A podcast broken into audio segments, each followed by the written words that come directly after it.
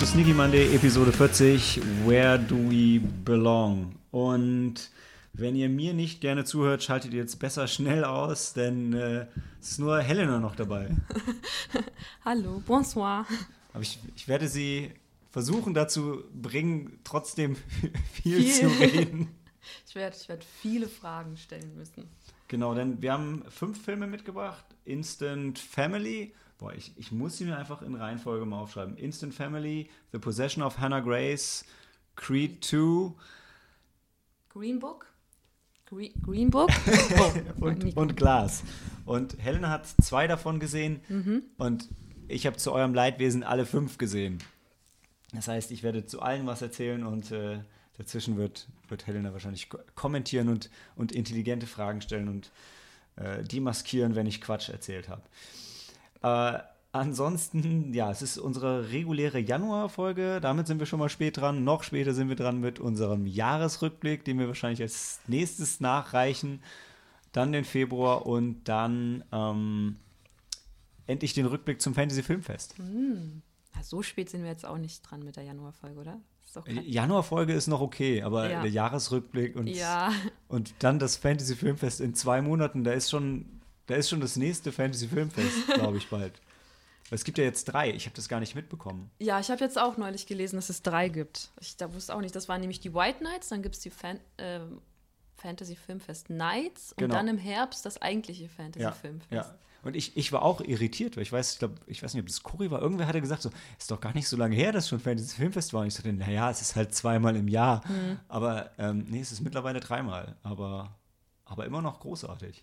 Mhm. Und was ich mir überlegt hatte, was glaube ich ganz, ganz spannend wird und weshalb es okay ist, auch später noch über das Fantasy Filmfest zu reden, ist, dass nicht alle Filme, die auf dem Fantasy Filmfest liefen, hatten ja zu dem Zeitpunkt auch schon einen Vertrieb.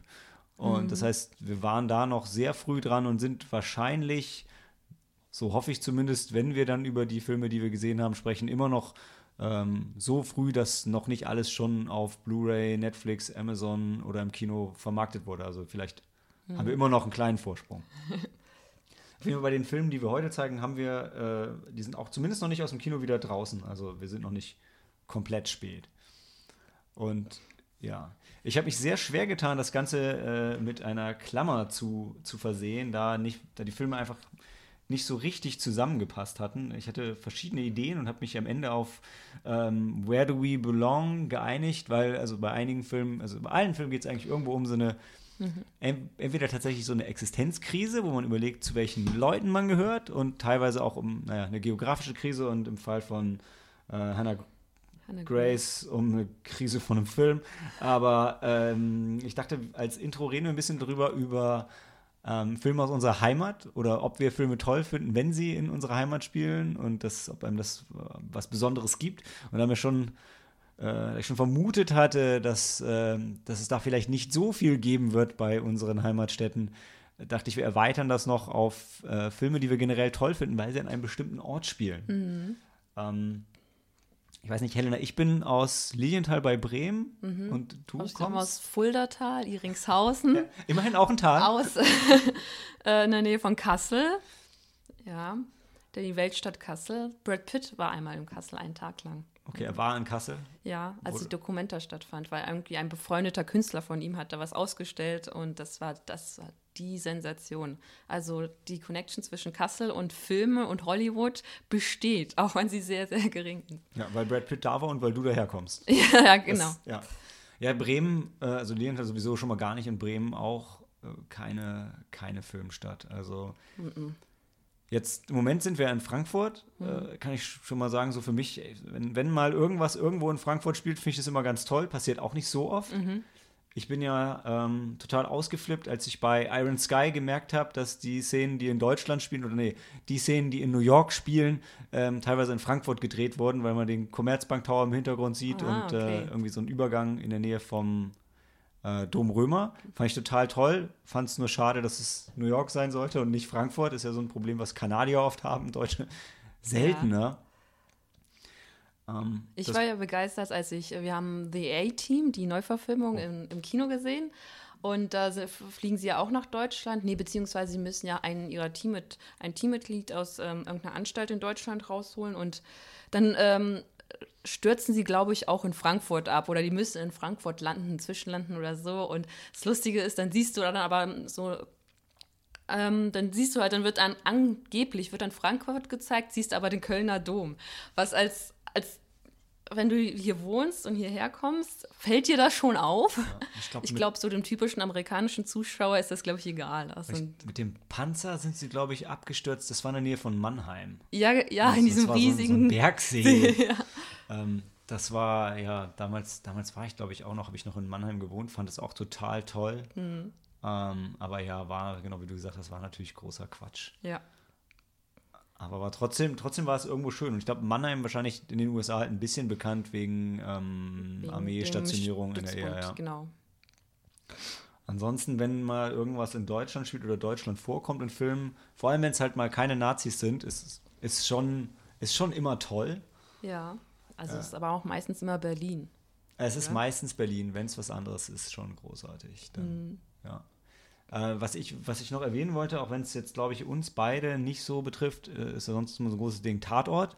Weil die, Ja. die touren ja immer durch Deutschland und da gibt es Mhm. auch den Frankfurter Tatort. Und ich, ich hasse Tatort, aber ähm, ist halt trotzdem auch schön, Mhm. wenn es in Frankfurt ist. Aber nee. Ja, ja, ich habe, glaube ich, auch. Ja, ich will jetzt nicht lügen, aber ich könnte mich, ich kann mich jetzt nicht daran erinnern, dass ich überhaupt eine Folge Tatort gesehen habe. niemals. Wenn, dann habe ich den Anfang mitgeschaut und das, das war's. Das war nicht so meins. Krass. Oder ist nicht so meins. Ja. Da gibt es sogar, also eigentlich, eigentlich Tatort in der alten Liebe wäre ja prädestiniert dafür, Ja. dass wir da jeden Sonntag hingehen. ja. Äh, nein. Nee. Ja. So, es sollen ja auch ganz gute ähm, Folgen bzw.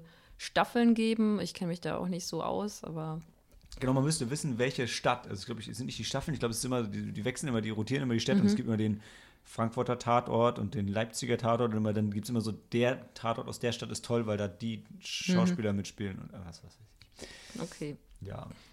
Ansonsten, ich war ja, ähm, ähm, all die 32 Leute, die uns auf Instagram folgen, Uh. ähm, kennen, kennen das, also ich reise wahnsinnig gerne dahin, wo Filme gedreht wurden. Ich finde es total spannend, wenn man einfach mal da war, in Venedig, die Stelle, wo, wo Indy kurz über die Straße gelaufen ist, um dann da ähm, Fotos zu machen und das einfach so ein bisschen zu erleben. Also das, das, also das gibt mir wahnsinnig viel. Danach kann ich auch gerne einen ganzen Urlaub planen, einfach nur um einmal an der Stelle in Sydney dann vor dem Brunnen zu stehen, wo die Frau in Rot vorbeigelaufen ist bei Matrix und so ein Quatsch. Das finde ich total großartig. Ja, cool. Ähm, deshalb finde ich es immer, ich finde es immer schade, wenn, was ja in, in Hollywood halt super oft passiert, dass eine Stadt für eine andere Stadt einsteht, also meistens Toronto für New York oder meistens irgendwas aus Kanada für irgendwas in den USA, aber auch innerhalb den USA öfter mal. Äh, ich finde es immer schön, wenn da gedreht wird, wo der Film auch spielt. Und es so cool New York ist, es muss auch nicht jeder Film in New York spielen. Außer es ist Das ein. Marvel-Film, dann ist es halt manchmal einfach so, Dann dass muss es so sein muss. Also weil die Comics halt auch alle in New York spielen. Ah, okay. Verstehe. Aber nee, das finde ich ganz großartig. Übrigens super witzig ja äh, karikiert in Scott Pilgrim, Ja, wo als wenn er dann am Set ist ja. und durch die Toronto Skyline fliegt und dahinter ist einfach nur die Toronto Skyline, weil normalerweise Toronto halt immer für New York einsteht, aber in dem Film nicht. Und ja, Toronto war auch mein bester und schlimmster Filmtrip, weil die ganzen Scott Pilgrim Locations gibt es ja alle wirklich, weil der, der ähm, Graphic Novel Autor auch daherkommt. Und ich war mit dem Daniel S. da.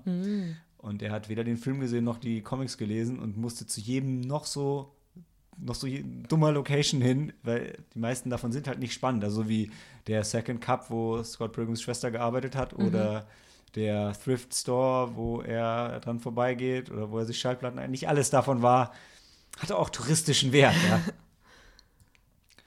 Ja. Dagegen die, oh, wie heißt denn, jetzt komme ich nicht drauf, die irgendwas Mansion. Ich habe eine Schneekugel davon zu Hause.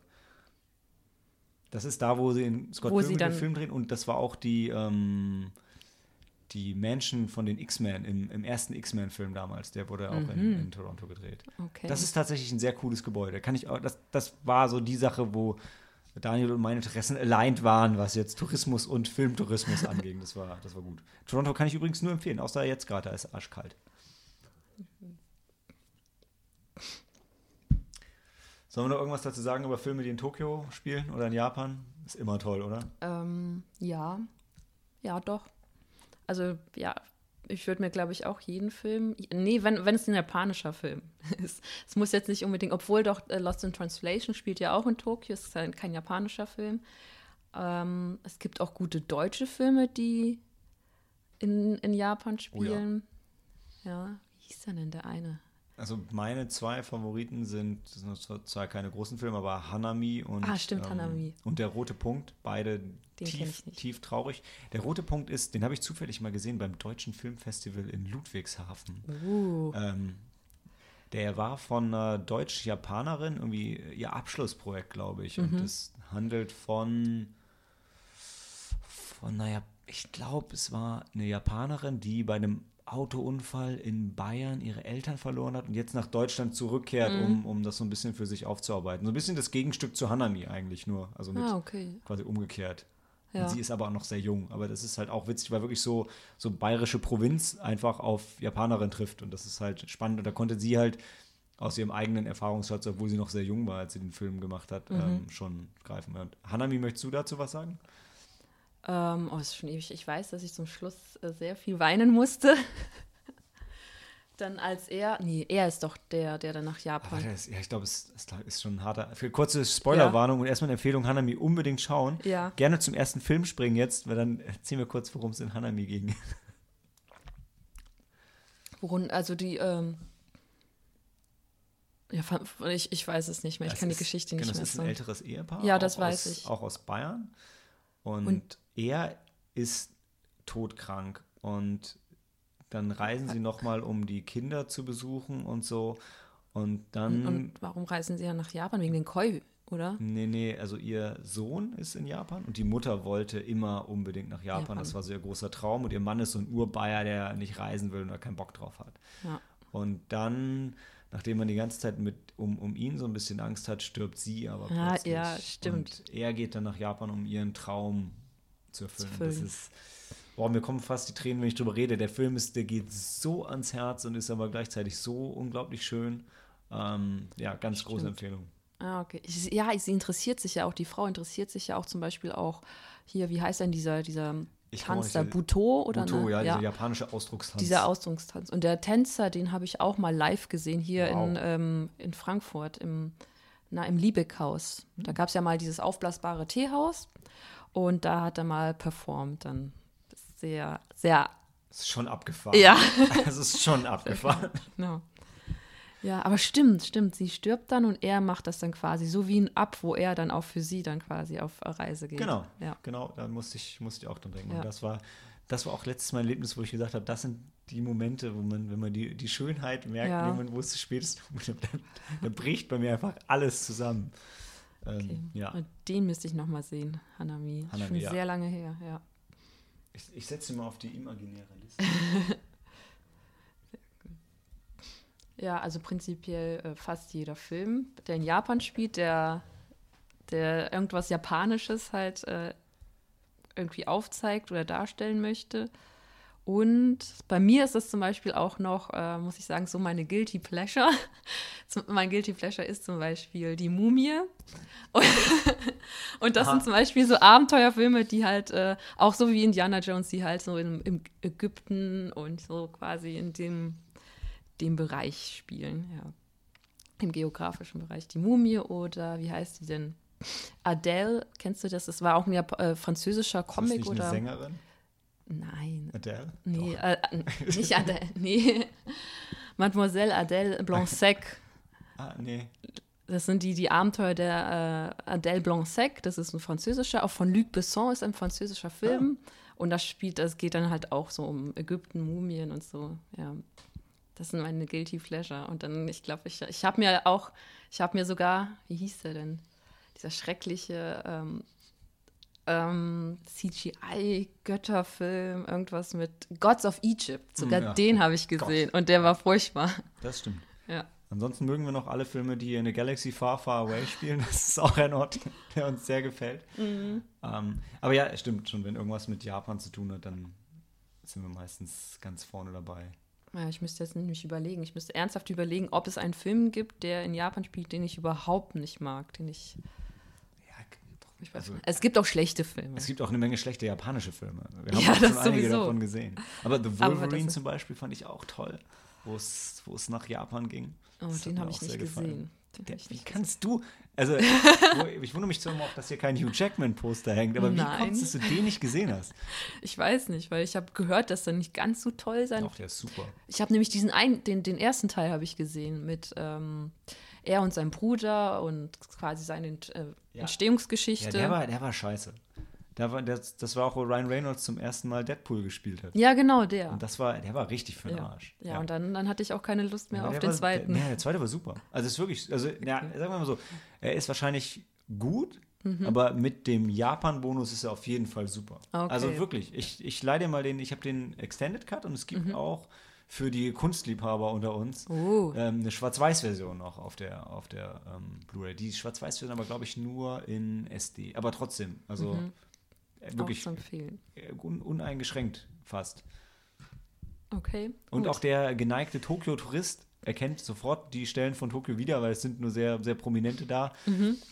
Allerdings merkt man auch, dass sie, so wie bei Lola Rent, also es ist äh, geografisch nicht korrekt. Also wenn sie Mhm. links abbiegen, sind sie in Akihabara, wenn sie rechts rumgehen, sind sie beim ähm, Ueno-Bahnhof. Mhm. Und äh, also das stimmt alles nicht so ganz, aber, aber sehr, sehr gut gemacht. Also wirklich schön und Mhm. Okay. auch schön japanisch. Oh, okay. Kann er denn Japanisch sprechen? Der Wolverine? Nee, kann er nicht. Ja. Warum Aber, nicht? aber er kann Yakuza in zwei teilen und, Also. und außen an einem, an einem Bullet Train kämpfen. Also es sind schon Oh, gute Szenen okay. dabei. Na gut, na gut.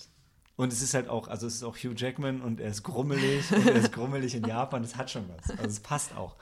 Natürlich verliebt es sich in eine Japanerin, das ist ja Ja, so, ja es klar. kommen muss. Ja. Okay. Ja. Wenn du als großer, breitschultriger Amerikaner da rumläufst, dann. Dann verflieben sich alle Japanerinnen. Wenn du Hugh Jackman bist, dann ja, Dann sowieso. Chance relativ groß, dass sich Frauen in dich verlieben, ja. Ah, nicht nur Frauen. Echt? Es gibt, kennst du den? Ich glaube, das war, ähm, oder ich weiß nicht, ob es die Show gibt, das war irgendwie so eine Talkshow, eine australische, glaube ich. Und da, ähm, da lädt der Host immer auch so Prominente ein und dann stellt er ihnen immer eine Frage und zwar, wenn sie, ähm, oder ich glaube, wer ist der attraktivste Schauspieler oder so, oder wenn. Wenn sie die Wahl, doch, doch, wer ist das Schönste oder attraktiv, irgendwie so, wenn sie die Wahl hätten, mit wem würden sie dann ausgehen, mit welchem Schauspieler?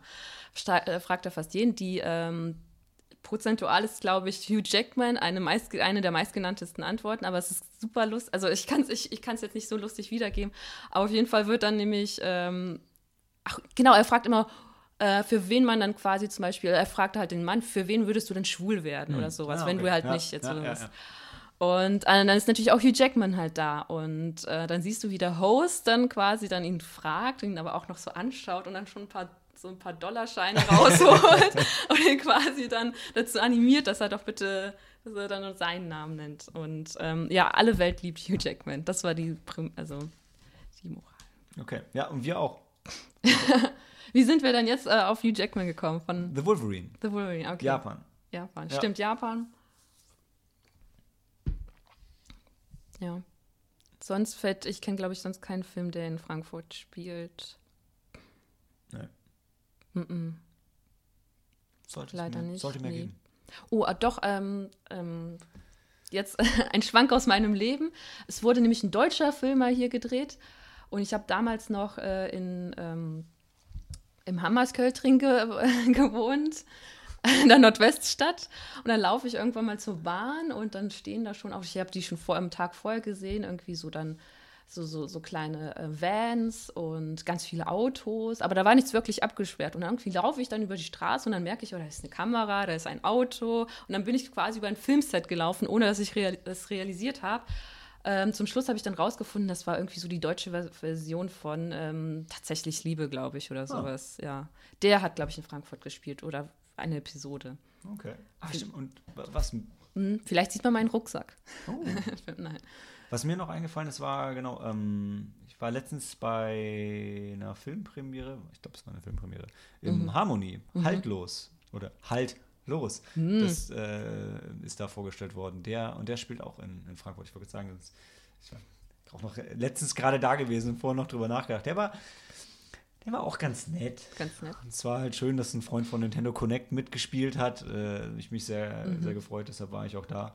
Und war halt cool, den da zu sehen, auch in Anwesenheit vom Regisseur und so. Der Film war jetzt, war okay, mhm. aber jetzt nicht bahnbrechend. War so ein, so ein Drama über einen, äh, über einen Jungen, der so ein bisschen unter, unter Leistungsdruck zusammenbrach. War dann wieder schön, weil es irgendwie auf der Geschichte von dem Regisseur basierte, beziehungsweise mhm. davon halt beeinflusst war, weil er das wohl auch durchgemacht hat zum gewissen Grad. Und mhm. ähm, ja, war ein, war ein schöner Abend, aber jetzt nicht so der Film. Der hat hauptsächlich dann davon profitiert, dass er in Frankfurt war. Und da, da merkst du halt auch, wie schlimm das dann ist, den dann mit Frankfurtern zu gucken, weil wenn es dann die Szenen von draußen gibt, so, geht das Getuschel los und noch hinterher, ja, und das war aber, dann seid ihr aber doch über den Main gefahren, von Hiptebach nach Triptebach und dann wart ihr aber auf der anderen Seite. Und ich so, ja, Leute, so ist es halt im Film. Also ist da jetzt ja. keiner überrascht, oder?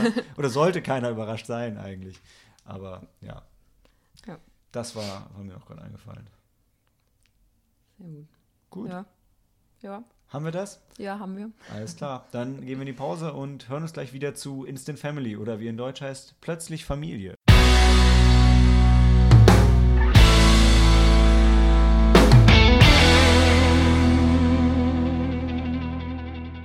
Just add chaos, laughter, awkwardness, awkwardness mistakes, love. Ich, ich finde, das kann man als Tagline so irgendwie ohne Kommas. Ohne Komma, ja. Ohne Komma. Ey, das, das Cop Copy-Paste, da waren keine Kommas. Okay. Ich, ich, weiß, man könnte denken, ich hätte es geschrieben.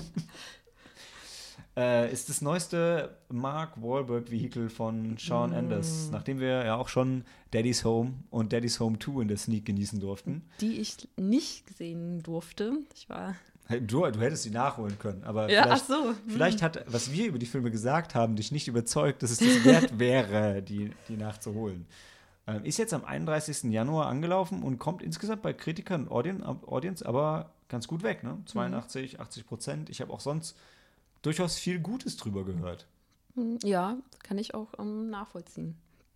Ja, willst du vielleicht erstmal erzählen, worum es geht? Ja, also wir ähm, steigen ein mit einem ähm, jungen Pärchen, junges Ehepaar, die, ähm, sie ist, glaube ich, Innenarchitektin und er ist auch irgendwie im Bau, also im Trockenbau, ich weiß nicht. Auf jeden Fall renovieren sie Häuser. Genau, wir sagen das, they're flipping houses. Das mhm. heißt, sie kaufen Häuser und verkaufen, renovieren mhm. die und mhm. verkaufen die dann teurer, ne? Genau. Und dann, ähm, man trifft sie halt in so einem Haus, was sie gerade äh, dabei sind zu äh, renovieren. Und sie, ich glaube, sie sprechen da gerade mit Freunden oder mit, ich, oder ist das die Schwester, Bruder, ich weiß nicht. Und irgendwie kommen die dann drauf, dass sie es irgendwie verpasst haben. Also ein ähm, glückliches Pärchen, aber irgendwie haben sie es verpasst, dann Kinder zu bekommen. Und ich weiß gar nicht, irgendwie ähm, denken sie dann drüber nach und ähm, entscheiden sich dazu halt dann. Ähm, Hauptsächlich sie, oder? Also sie pusht es schon ein bisschen mehr als er ja, am Anfang. Ja, weil sie, ja doch, sie denken nämlich intensiver drüber nach. Und ähm, er unterstützt sie da auch und ähm, er ist dann auch voll bei ihr und dann entscheiden sie sich auch dafür, erstmal kein, also ein Kind zu adoptieren. Dafür entscheiden sie sich dann und dann ähm, gehen sie zu so einem Informationsabend eines Foster Care Center. Foster Care, das ist, ähm, ich weiß, wie kann man das denn? Also, es ist ja quasi keine Adoption, sondern du du kannst quasi ein Kind bei dir aufnehmen und mhm. wenn es dem Kind dann gefällt oder wenn du oder wenn ihr harmoniert oder sowas, kannst du dann irgendwann mal das Kind dann auch adoptieren? Also genau, es ist erstmal übergangsweise. Die Kinder werden, glaube ich, den Eltern weil weggenommen. Die, weil die Kinder auch keine richtigen Waisen sind. Weil, genau. Ja.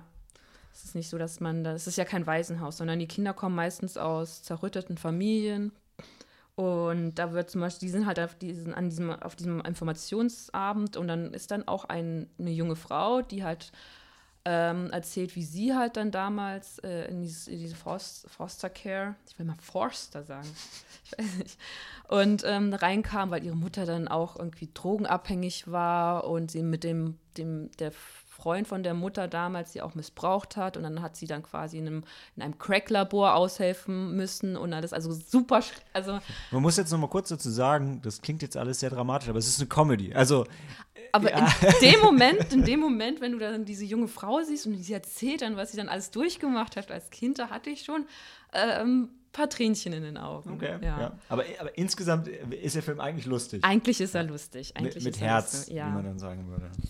Weil dann die ähm, Mark Warburg und ähm, seine Frau, ich weiß, Pete und Ellie, die ähm, entschließen sich dann dafür, ein, eine Teenagerin, also eine Jugendliche zu adoptieren, weil sie dann denken, ich glaube, die denken sich, ja, dann lassen wir einfach die ganze Babyphase hinter uns und dann haben wir es quasi schon geschafft.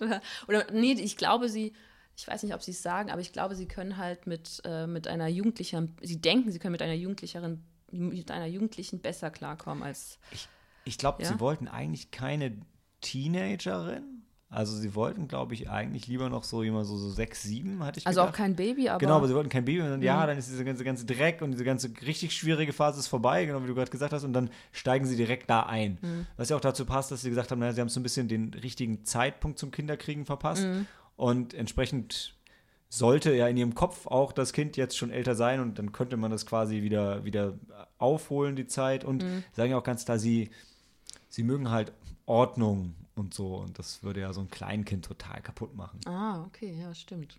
Ja. Ja, gut. Ja, die, sie sehen ja dann auch die, die, ihre Auserwählte dann, ich weiß nicht mehr, wie sie hieß.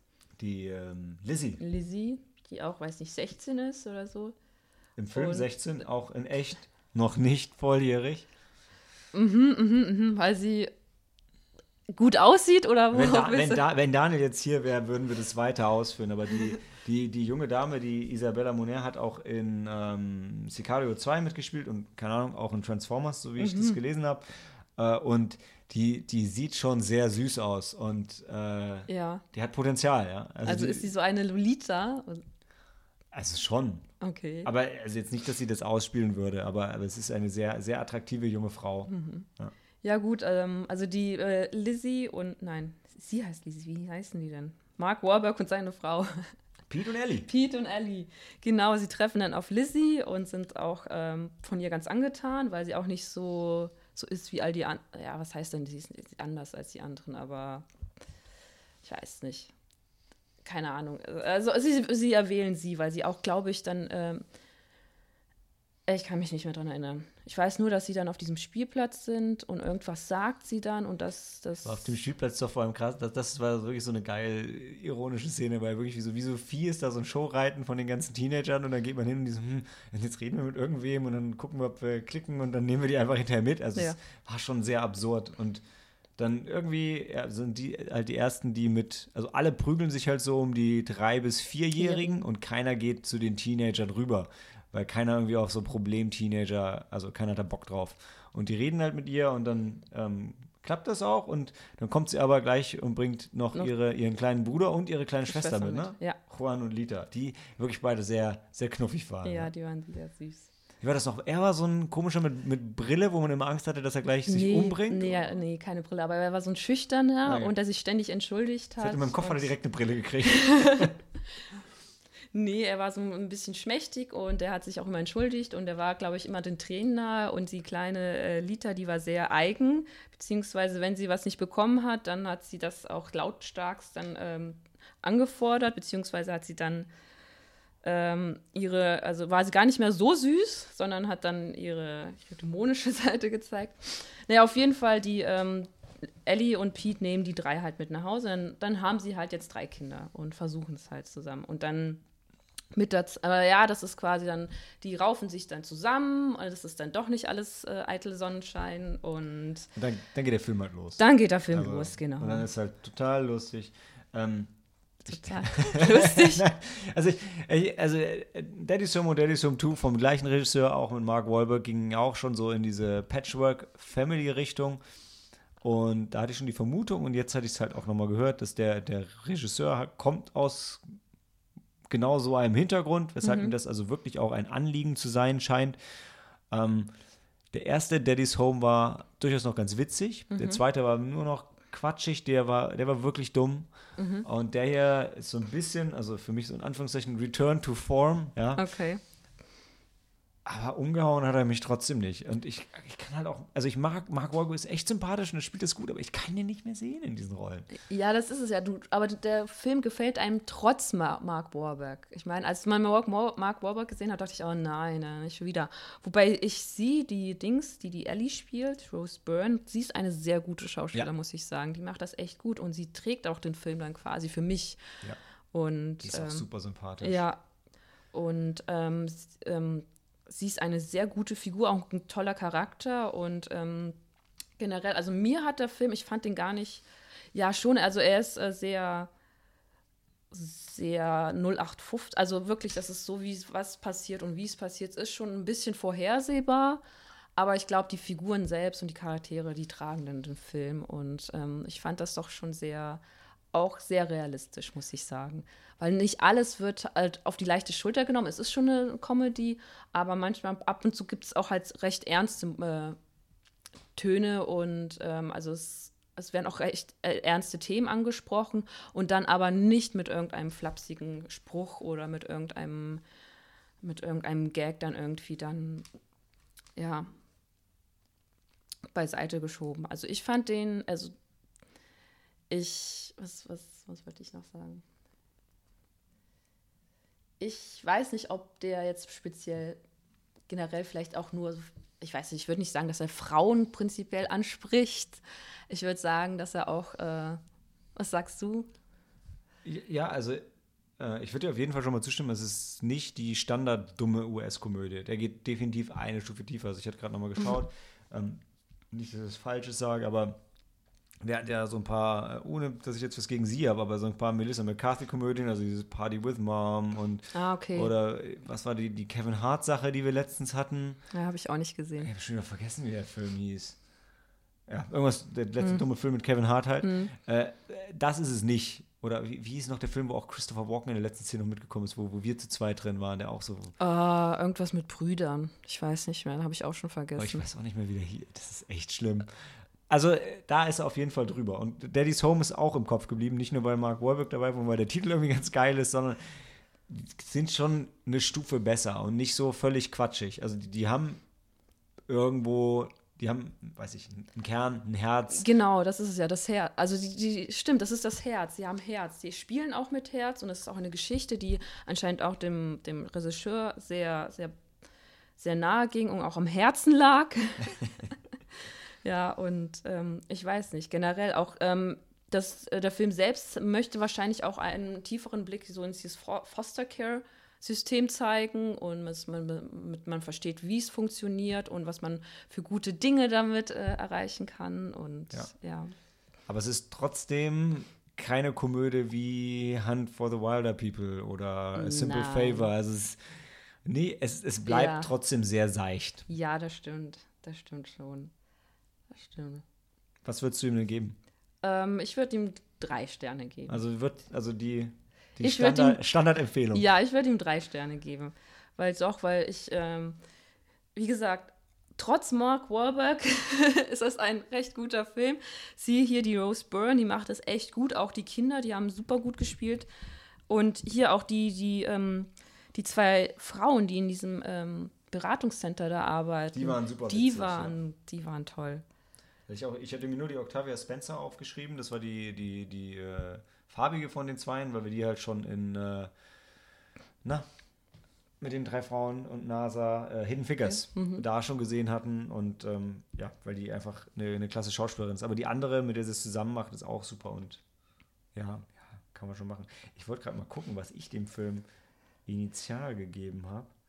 Aber ich bin gerade nicht eingeloggt mit Sneaky Monday. Ja, Schade. Ja. Aber ich glaube, es war ein Tick drunter, weil drei Stände gehe ich mit. Also ist okay. Ja, ja also ist, teilweise ist es wirklich so ein bisschen, man, auch die Musik und generell ein paar Szenen, ähm, die sind schon darauf aus, ähm, ähm, ein gewisses Gefühl zu generieren. Also dann man denkt man sich schon, okay, ja, jetzt auch noch die Musik, das ist jetzt ein trauriger Moment, da muss man jetzt anfangen zu weinen und äh, ja. Sind es wirklich drei, nicht zweieinhalb? Na gut, dann zweieinhalb. Ja, weil, nein, weil Mark Wahlberg mitspielt.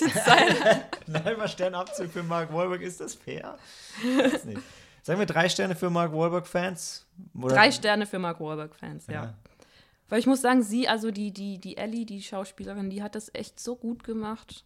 Ja, dann lassen wir es bei drei. Ich glaube, die anderen fanden den auch besser als ich. Ich, ja. ich war so ein bisschen äh, dagegen, aber, aber alles gut. Ich habe mich ja auch amüsiert. Also es ist, also sagen wir, es ist kein Film für die Ewigkeit, aber man kann weitaus schlechter liegen, wenn man sich eine seichte Komödie anschaut. Ja, das stimmt. Ja, also drei Sterne. Okay, bleiben wir dabei. Gehen in die Pause und hören uns gleich wieder zu The Possession of Hannah, Hannah Grace? Ist es Hannah? Äh, Hannah Grace, ja, Hannah Grace. Okay, dann bis gleich.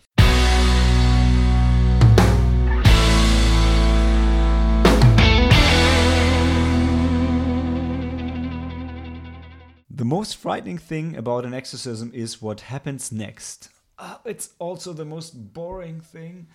Uh, ja, The Possession of Hannah Grace ist ein Exorzismusfilm von einem Regisseur, den wir nicht kennen. Ist am 31. Januar, also von, boah, ich kann es auch nicht aussprechen. Die, die direkt wann? Ist das Roy- Niederländer? Roy-? Roy- weiß- Egal.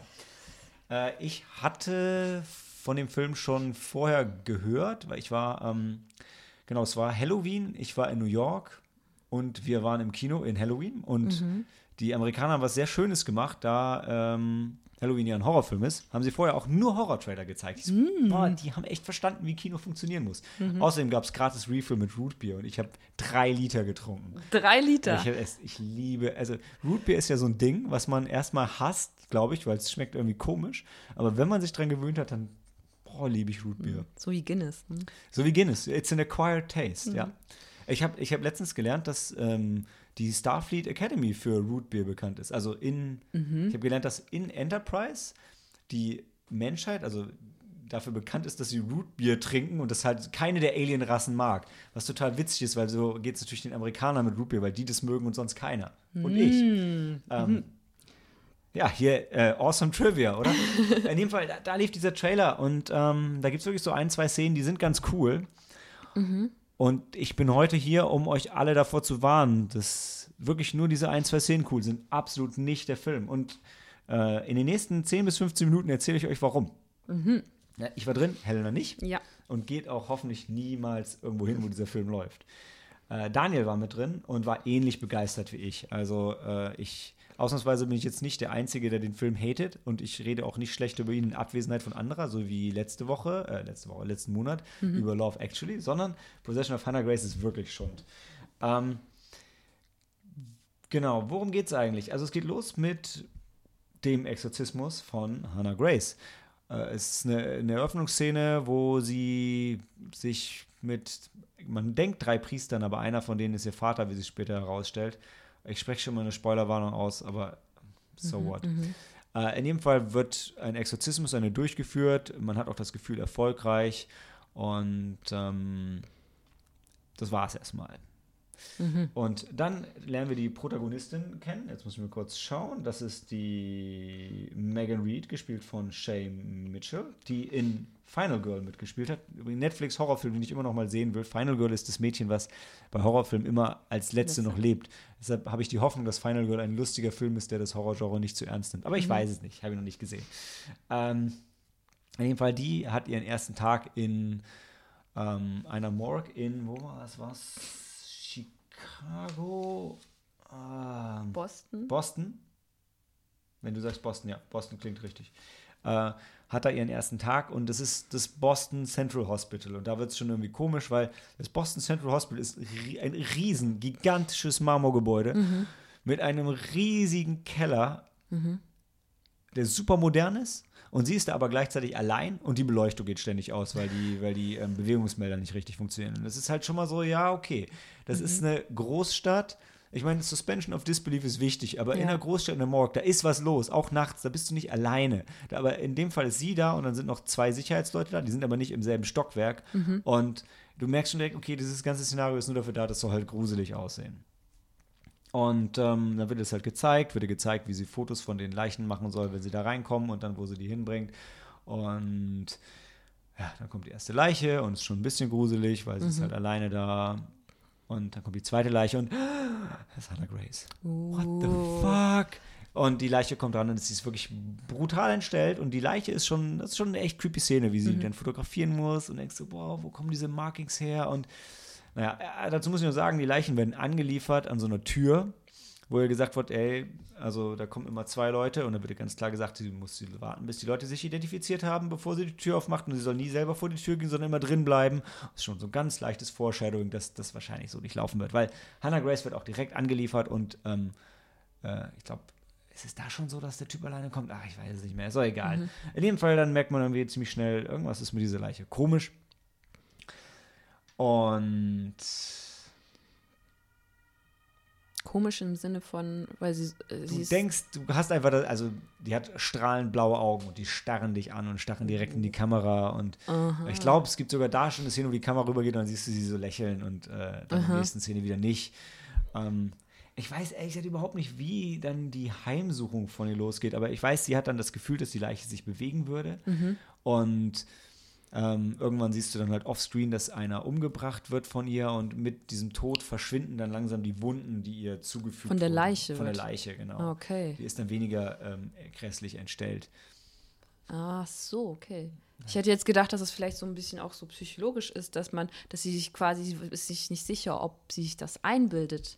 Und Ganz der Zuschauer auch nicht, ob man Kurz, sich das an. aber nur ganz Nein. kurz. Nur ganz kurz. Und dann sieht man die Leiche rumlaufen. Nee, noch nicht. Das kommt einen Tick später. Okay. Äh, aber dann kommt noch die Szene, ähm, wo ich gedacht habe, oh ja, sie darf niemanden reinlassen. Und dann kommt halt das nächste, ich glaube da oder das nächste Mal kommt der Typ und ähm, ist halt alleine da. Und das ist halt schon dieses, okay, da kommt ein Rettungswagen und da ist eine Leiche hinten drin und der, der, da ist nur einer dabei.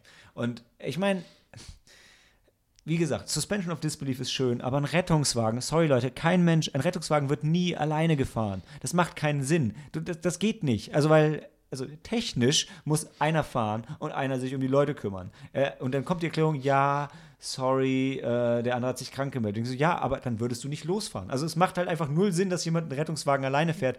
Und man denkt an der Stelle, dass der sich vielleicht verarschen will, um reinzukommen, aber nein, das ist einfach nur der Film, der dumm ist und Grusel Okay. aufbauen will, indem sie super wenig Leute um sich rum hat. Und dann siehst du schon im Hintergrund trotzdem aber dann eine Gestalt, die sich reinschleicht, während sie draußen ist vor der Tür und dann geht die Tür zu und huh, ja, naja. Ähm, ich will eigentlich gar nicht so groß, also ich, ich könnte ihn jetzt noch härter spoilen, aber ja, dann, es passieren dann halt so ein paar Morde und relativ schnell sieht man, dass die Leiche rumläuft und Leute umbringt. Aber wen bringt sie denn um? Ich dachte, er wäre niemand. Ja, nicht viele. Ähm, okay. Ach so, die zwei Die Sicherheits- zwei Sicherheitsleute. Äh, oben sind dann auch noch, weiter oben dann noch Ärzte. Also sie hat eine beste Freundin, die Ärztin ist, die wird natürlich Oh. umgebracht. Ihr bester Freund, also ihr, nein, ihr Ex kommt vorbei, Mhm. ja, der wird umgebracht. Der nette, jetzt habe ich doch alles gespoilt. Der nette Fahrer kommt wieder, wird umgebracht. Und Mhm. ähm, Aber sie wird nicht umgebracht. ja, ne, wartet mal das Ende ab. Aber ah, okay. Aber es wird halt wirklich nur, also es wird wirklich immer, also es fängt ein bisschen, also es fängt halt unrealistisch an, aber es wird halt einfach nur immer dümmer und die Grusel, es, es ist auch nicht gruselig. Also ich, es sind ein paar Leute am Anfang rausgegangen aus dem Kino, weil, oh ja, Horrorfilm. Aber ich, es, ein Jumpscare vielleicht, aber mehr nicht. Okay. Es wird viel zu schnell euch gezeigt, was passiert. Es wird richtig dumm zum Ende.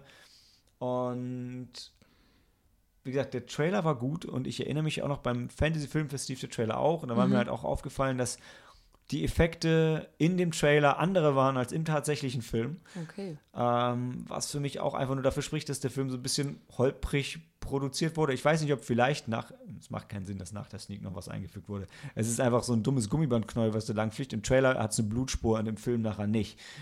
Ich kann nicht ganz erklären, warum sie die rausgenommen haben oder warum sie die reingetan haben für den Trailer, aber ähm, die Kritiker und die Audience strafen den Film hart ab und ich würde es voll unterstreichen, weil die, die Story und der Ablauf machen keinen Sinn. Es kommt kein Grusel auf. Es passiert ständig genau das, was ihr erwartet. Aber das Licht flackert doch. Äh, Das ist halt auch, das ist echt richtig nervig. Es geht halt immer das Licht aus und dann geht es nicht an. Und es ist aber nicht irgendwie, nicht irgendwie gruselig, sondern einfach nur blöd. Also es zündet halt nichts. Und es tut halt noch mehr weh, weil wir hatten bei den Fantasy Filmfest, beim Fantasy Filmfest proper letztes Jahr, Exorcism of Jane Doe. Ja, das war, glaube ich, 2017. Da, da lief da, da haben wir auch It gesehen, oder? Das war das Mhm, Fantasy. Genau, da haben wir uh, The Autopsy of Jane Doe gesehen. Und guckt den, wenn ihr Mhm. Bock auf einen Horrorfilm im Autopsie-Setting habt. Boah, ist der gruselig. Mhm. Der macht alles richtig, was der Film hier schlecht macht. Der ist subtil, der sagt euch nicht, was los ist. Mhm. Und der spielt halt einfach viel besser und viel länger mit dieser Story. Weil hier, es steigert sich auf nichts, es ist einfach nur sie und dann läuft sie halt rum. Und das macht halt auch keinen Sinn, weil dann die Hälfte der Leute bringt sie um, indem sie die schweben lässt und die dann irgendwie alle Knochen bricht, was auch in der Exorzismus-Szene am Anfang passiert. Okay. Dann denkst du, okay, die hat übernatürliche Kräfte. Aber später springt sie halt einfach Leute an und muss die ganz normal physisch umbringen. Und wo ich denke, ey, und, und das, nachdem sie stärker geworden ist, weil sie schon ein paar Leute umgebracht hat, das macht halt. der Flow von der Story ist da halt total kaputt. Mhm. Du weißt nicht, wovor du bei ihr jetzt Angst haben kannst. Und ich finde halt, wenn, bei sowas musst du dich immer entscheiden. Das ist auch was bei The Nun grundsätzlich schief gelaufen ist. Mhm. Entweder du machst einen Geisterfilm, wo, wo irgendwie klar ist, dass du einfach stirbst durch was Übernatürliches. Oder du machst einen Slasher, wo eine physische Gefahr ausgeht. Aber wenn du das beides vermischt, dann, dann, dann machst du es kaputt. Funktioniert es nicht. Ja, und dann, dann, dann klettert sie halt so wie Sil oder wie Gollum an irgendwelchen Decken rum. Und das sieht noch von den Effekten her okay aus mit der Shaky Cam, weil man eh Ja. nichts erkennen kann. Aber also die, er hat 9,5 Millionen gekostet. Dafür ist das Setting schon hart auf Hochglanz poliert. Aber Mhm. man merkt halt wirklich, das wird wahrscheinlich auch einer der Gründe sein, warum so wenig Leute mitspielen, aber man, da kann man mehr draus machen, weil der Film ist wirklich Schrott. Ich habe ihm einen halben Stern gegeben und da stehe ich, da stehe ich halben Stern. Ey, guckt, ich gehe vielleicht auf einen Stern hoch, weil er die Welt nicht schlechter macht. Vielleicht habe ich Ja. ihm auch einen Stern gegeben. Ja, geben wir ihm einen Stern, weil er macht die Welt nicht schlechter. Aber guckt den Exorzist, wenn ihr Exorzismus wollt. Guckt Autopsy of Jane Doe, wenn ihr, wenn ihr das wollt. Aber der Film hat keine einzige neue Idee. Und alles, was er macht, kopiert er schlecht. Okay, also er kopiert viel. Ja. Also, also gerade diese Mord, hätte ich jetzt Jane Doe nicht gesehen, hätte ich es nicht gemerkt, aber so, Aber es, ich glaube, es gab auch einen schwedischen, dänischen Film. Da ging es auch darum, der ist äh, so ein junger Student, der dann auch ähm, in, in so einer Morgue arbeitet und dann weiß er, dann passieren halt auch unheimliche Dinge. Aber du weißt halt nie, was es was ist. Und er ist sich dann auch immer unsicher, passiert da jetzt was oder nicht.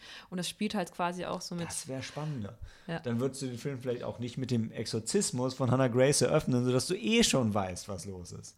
Und würdest dich die Tagline geben, the most frightening thing about an exorcism is what happens next. Also, Okay, also ist, äh, ist der Dämon noch in ihrem Körper und er äh, sucht jetzt quasi einen anderen Wirt. Ich Nein. denke, Ah, okay. Ach so, wird gar nicht. doch, ich glaube schon, weil äh, ihr Vater kommt noch und ach, ja, ja. Ich glaube, Okay. es ist genau das, was du gerade gesagt hast. Also, Ich habe versucht, es mit Alkohol wegzutrinken. Ey, der Film ist wirklich, ist wirklich gar nichts. Die Hauptdarstellerin ist okay, aber. Also, das, das, ich finde, das einzig Coole an dem Film ist die Darstellung von der Hannah Grace. Also in den Szenen, wo sie Von nicht CG Leiche, ist. Ja. oder? Weil die ist gut gemacht, die sieht gruselig aus, die guckt dich gruselig an. Das ist gut. Bis Okay. auf die Szenen, wo sie computeranimiert ist, die sind schlecht. gut, schade. Ja, schade. Horrorfilme in der Sneaks sind eigentlich für mich immer das Beste. Mhm. Aber in dem Fall nicht. Okay, dann nur ein Stern. Ein Stern. Maximal. Ja, aber du hast schon recht, ein halber Stern wäre unfair. Weil vielleicht hat er eine gute. Ja, nee. Auch Er macht die Welt nicht schlechter. Ja. Das ist auch unser Kriterium. Wir sind halben Stern, sind Filme, die die Welt schlechter machen. Das ist reserviert für, wenn du tot bist, zieht dein Leben an dir vorbei, sagen sie. ja. Und ihresgleichen. Haben wir nicht so viele Nee, vergeben. nee zweimal, glaube ich. Aber Ich vergesse mal, was der zweite ist. Das weiß ich nicht. Ich auch nicht. Egal. Also, hören wir uns gleich wieder zu Creed 2.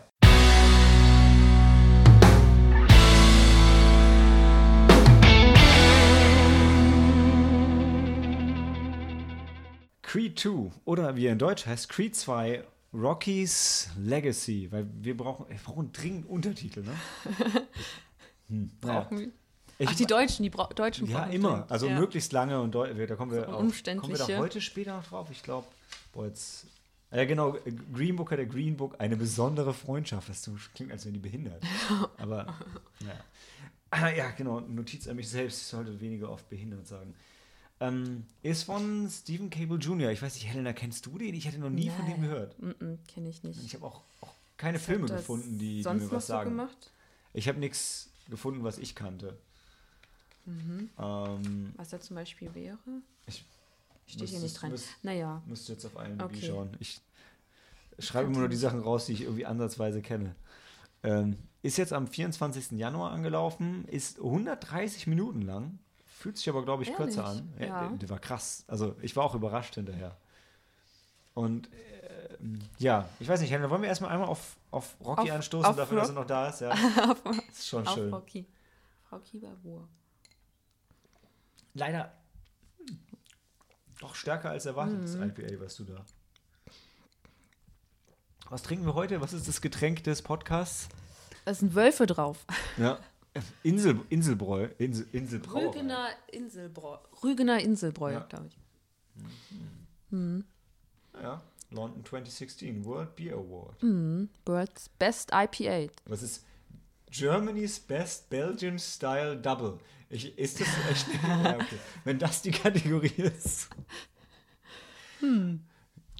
Ja, egal. Also, Helena, du, du erzählst, worum es ging, oder? Ja, also ähm, alle, die Creed äh, 1 gesehen haben, ich, ich empfehle den Film auch wirklich jeden, der ähm, auch jetzt nicht unbedingt Rocky-Fans, sondern generell einfach ist ein schöner Film, Creed 1. Aber äh, dazu kommen wir vielleicht später. Also Creed 2 macht halt, was der Titel Creed 2 einfach schon ein, quasi schon verspricht. Man trifft wieder auf äh, Adonis Creed, der jetzt ein äh, bekannter. Adonis Johnson. Adonis John Achso. Er hat ja nicht den Namen von, von, seinem Vater. Von seinem Vater angenommen. Adonis Johnson, der sich halt selbst einen Namen gemacht hat. Der ist jetzt Johnson quasi. Dann, also Adonis Johnson, er ist ein Be äh, ich glaube, wir, wir steigen auch direkt mit einem Sieg von Adonis ähm, Johnson ein. Ich glaube, der gewinnt dann gerade wieder einen Titel oder sowas. Ich weiß nicht. Auf jeden Fall ist er ein erfolgreicher Boxer. Er gewinnt zum ersten Mal den Titel, weil so. in Teil 1 hat er ja den Titel nicht, nicht gewonnen. gewonnen. Also quasi wie Rocky hat er zwar den Kampf gehabt, aber oh. nicht den Titel gewonnen, nicht beim ersten Versuch.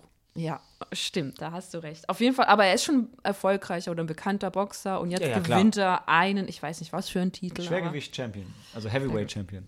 Ja, okay. Heavy, aber was ist ein Heavyweight? Wenn du nach, wenn wir nachher dann den, den Antagonisten kennenlernen, dann kommen wir später zu. Auf jeden Fall, ähm, wir, ähm, nee, Quatsch, ich glaube, die erste Szene zeigt uns sogar auch Ivan Drago und seinen Sohn. Und dann, dann das sind wir wieder bei. Was mit der Drago-Story eingestiegen? Genau, wir sein, steigen ja. mit der Drago-Story ein. Auf, naja, irrelevant. Auf jeden Fall, ähm, Adonis Creed ist ein erfolgreicher, bekannter Boxer.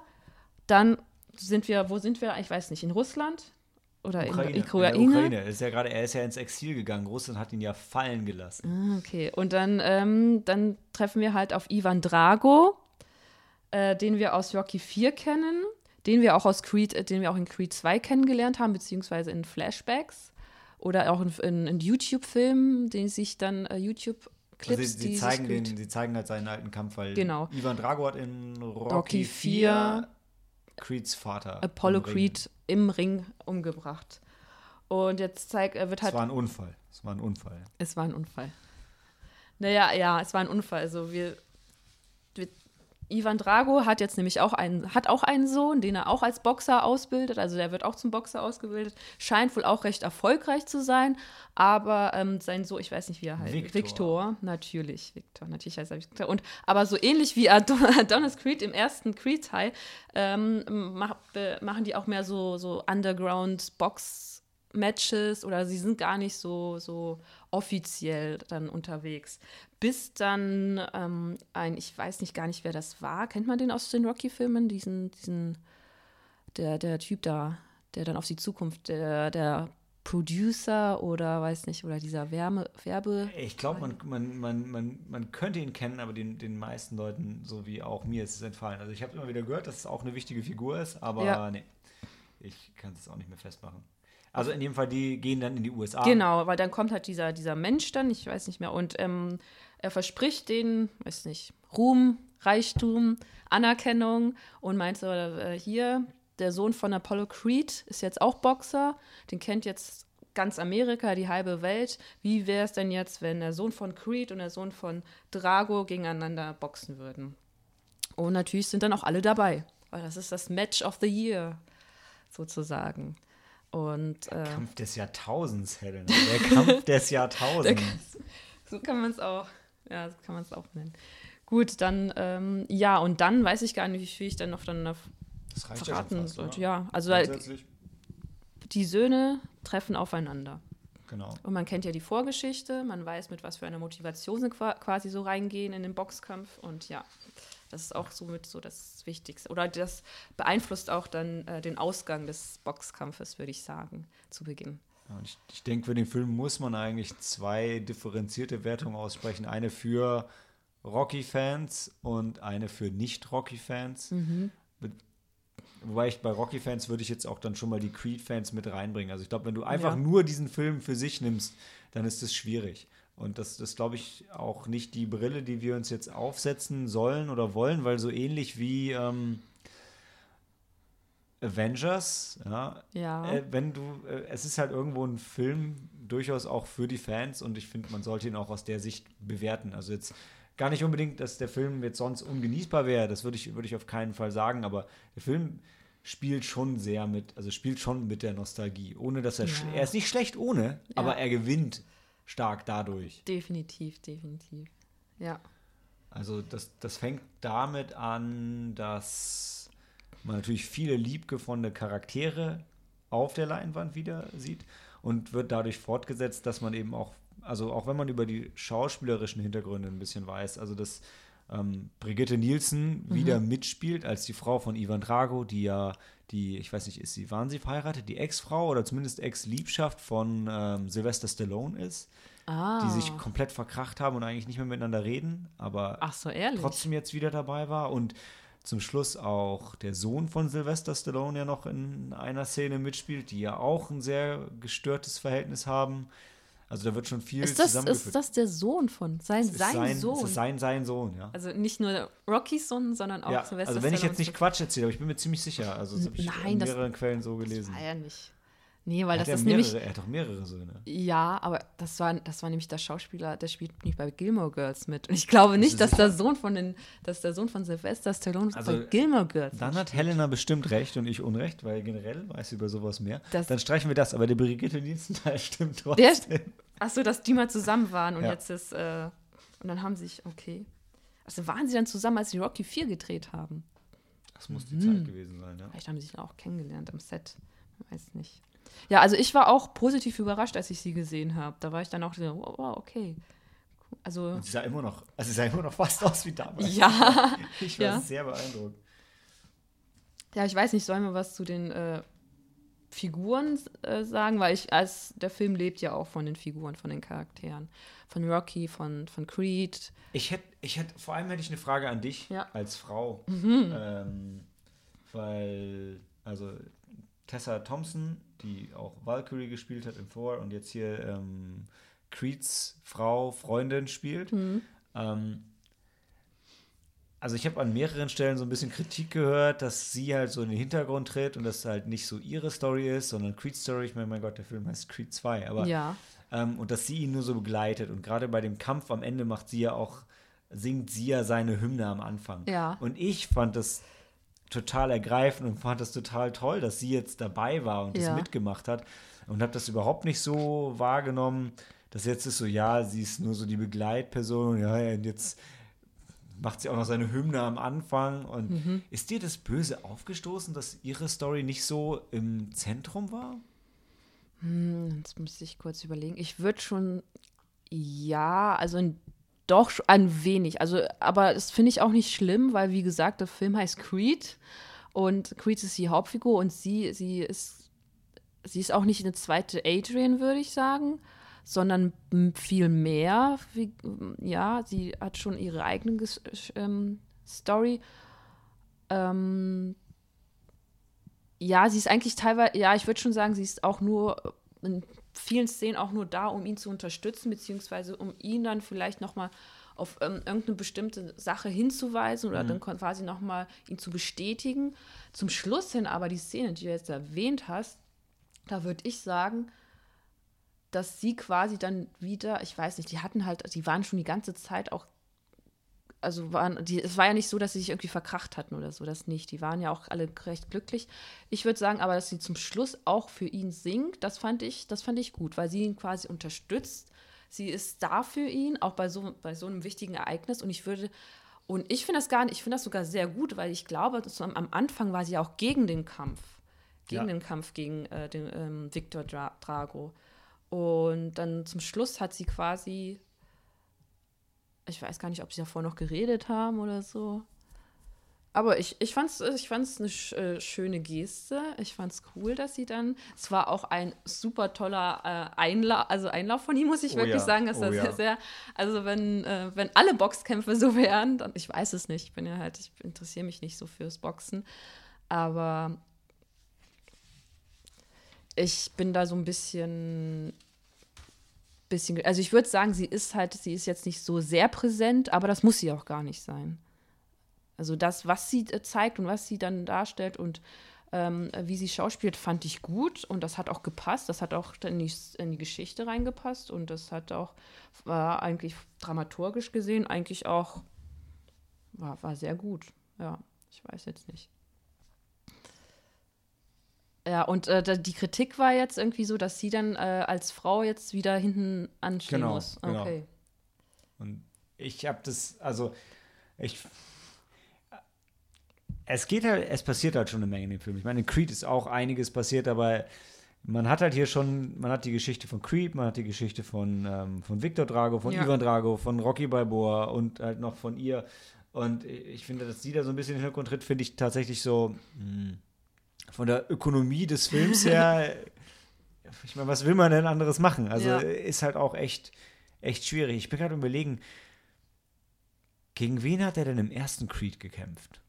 Ähm, da hat er gegen diesen Briten oder, oder kam aus Wales, ich weiß nicht, auf jeden Fall, das war. Aber das war nur irgendein Typ, oder? Also der wurde nee, nicht, das war, wurde- das war schon ein bekannter Boxer, glaube Nee, ich, oder also ich meine, es, der wurde nicht krass charakterisiert und seine Hintergrundstory wurde nicht so. Ah, Es gab nur so eine kleine Szene, wo er irgendwie dann ähm, daheim sitzt mit seinem Manager und der meint, ja, hier, du willst ja ein Comeback, dann kannst du dann, du, du musst ja deine Familie ernähren können und du musst ja irgendwie ernähren, also steigst du jetzt in den Ring und kämpfst halt gegen. äh, Genau. Gegen, aber, aber damit, also ich meine halt, das, das kann man halt nicht vergleichen mit dem, wo Ivan Drago zurückkommt Nein. und seinen Sohn Nein. mitbringt, ja. Nein. Ähm, da, das macht halt schon Sinn. Also, und Nee, ich würde sogar sagen, dass sogar Victor äh, Drago mehr Charakter hatte oder ähm, eine tiefere, tiefere Hintergrundstory irgendwie. ge- Also, was heißt es? So, so, so, so im Detail wurde dann auch die Geschichte nicht dann erzählt. nee. Aber mit ihm hattest du dann doch mehr, mehr Mitgefühl und ihn konntest du auch, seine Motivation konntest du auch verstehen. Auch, also von Victor und von Ivan. Ja. Und die ist nicht so stumpf. Nein. Die, die ist nicht. sogar, also, also man, mich mitgenommen. Ja, ne, man, man würde ja denken, okay, also wenn man sich an Rocky 4 erinnert, man würde denken, okay, der kommt jetzt wieder und warum kommt er wieder? Der will den einfach umbringen, der will den töten, aber da, da, ist, da ist mehr und das ist schon auch sehr schön. Und ich, ich muss, eine Sache muss ich dringend sagen zum Kinoerlebnis an dem, an dem Abend. Ja. Das hatte ich auch in, in dem Review geschrieben. Äh, ich, ich reg mich ja oft auf über, die, äh, über die, das Publikum im, im Metropolis. Aber an dem Abend war es mal wieder sehr großartig, weil ich weiß, hinter mir saß auch eine, eine Dame, die bei den Boxszenen unglaublich mitgegangen ist. Und es war einfach total toll, weil es war wirklich, jetzt würde, hätte man neben, neben dem Ring oder vor dem Ring oder unter dem Ring, wie auch immer man sagt, Ja. gesessen, weil ich hörte mir nur so, ah, uh, ah. Und ich so, ja, genau, genau so, weil die, also die Boxszenen, ich fand bei Creed waren sie so ein Stück zurückgegangen und haben die realistischer gemacht. Und hier waren sie wieder cinematischer, also zumindest von der Soundabmischung Mhm. her waren sie wieder unrealistischer, was ich aber als Film tatsächlich super finde. Also Ja. ich würd, nichts gegen Creed, äh, Ja. überhaupt nicht. Aber die Kampfszenen in dem Film hier waren schon sensationell. Bei Creed auch, aber Mhm. also da ist der wirklich ganz oben mit den ganz großen. Aber würdest du nicht sagen auch, dass der Kampf zum Schluss dann auch so ein bisschen, also auch, auch realistischer war als oder, oder einfach, ich weiß nicht, oder vielleicht einfach, weil man auch mit äh, ganz anders dann in diesen Kampf gegangen ist, weil du, ähm, weil wie ich gesagt habe, man, der, der erste, okay, also Spoiler, die kämpfen zweimal gegeneinander. Die boxen zweimal. Sie Ja. kämpfen ja nicht, die boxen. Ja. Ich glaube, das Vielleicht ist wollen wir, wir können schon mal eine kurze, lass uns noch mal das Sternending machen und dann, ähm, Ja. dann können wir äh, in, in das Spoiler-Territorium gehen, wo Okay. ich mich auch gerne noch ein bisschen bewegen möchte. Ähm, also ich würde, ich weiß gar nicht, also ich mindestens drei mit Herz. ähm, aber vielleicht sogar, ah, ich weiß nicht, ob ich, also dreieinhalb, ich weiß gar nicht, ob ich ihm vier gebe. Ich habe ihm, hab ihm, vier? direkt, ich hab ihm direkt vier gegeben. Vier? Also ich war hin und her gerissen. Also ich Ja. Mhm. bin rausgekommen und war halt völlig begeistert. Und habe gedacht, okay, aber war mir halt nicht sicher, ist er wirklich so gut, wie ich jetzt denke, dass er Ja. ist. Weil wir waren überrascht, er kam mit den Sneaks, war Ja. einfach cool, wir hatten noch was getrunken. Ja. Dann, und ich hatte das Gefühl, dass er eigentlich insgesamt bei den Kritikern und so schlecht wegkommt. Und dann habe ich mir die Kritiker und die anderen Stimmen angehört und die sind Mhm. Nee. eigentlich auch ziemlich gut. Und habe dann hinterher drüber nachgedacht Mhm. und habe gedacht, ich finde ihn auch eigentlich ziemlich gut. Also er ist halt nicht, Creed war halt eine große Überraschung aus Mhm. ganz verschiedenen Gründen. Also es war, ich, ich hatte überhaupt keinen Bock auf den. Ich so, boah, und jetzt ist da Rocky und trainiert irgendwie den neuen, äh, was ein Scheiß. Ja. Und dann kam der Film, du guckst und denkst einfach, wow, nein, der ist großartig, der ist sogar besser als so mancher Rocky-Film. Mhm. Und es gibt schon einige echt gute Rocky-Filme. Und das hat der Film nicht. Und er hat auch nicht diese Überraschung und äh, er Mhm. hat auch nicht mehr, also wir, wir ähm, wie heißt der Schauspieler? Wieso komme ich gar nicht drauf? Von Creed? Ja. Michael B. Jordan. Ja, genau. Ich meine, wir haben Michael B. Jordan jetzt gesehen in Creed, wir haben ihn gesehen in Black Panther, also wir, wir kennen ihn jetzt halt Ja, auch. Und er ist super sympathisch. Er ist echt, er hat Charisma. Also Helena behauptet, sie guckt immer nur auf seine Augen. Ich muss sogar gestehen, dass ich jetzt in Creed 2 sind mir seine Augen extrem aufgefallen irgendwie. Ich weiß nicht, das ist für viel, also seine Augen und seine Wimpern. Also,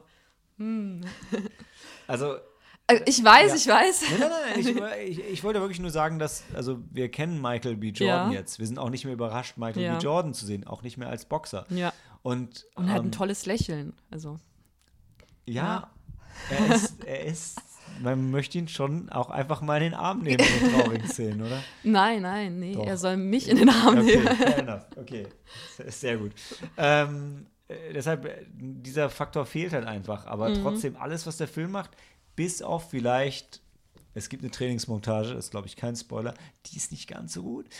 Aber Die in der Wüste. ja, warum? Aber warte, wir Ja. wollten, Ja, wir ja, ja, ja. also ich würde ihm echt gerne die vier Sterne geben. Ja, okay, dann bin ich dabei. Weil, weil äh, Michael B. Jordan mitspielt, weil Rocky wieder dabei ist und weil Dolph Lundgren wieder dabei ist. Ja. Und ich war, ich war auch wirklich, ich habe mich so gefreut, als Brigitte Nielsen dann aufgetaucht ist. Und dachte ich, ja, Ja.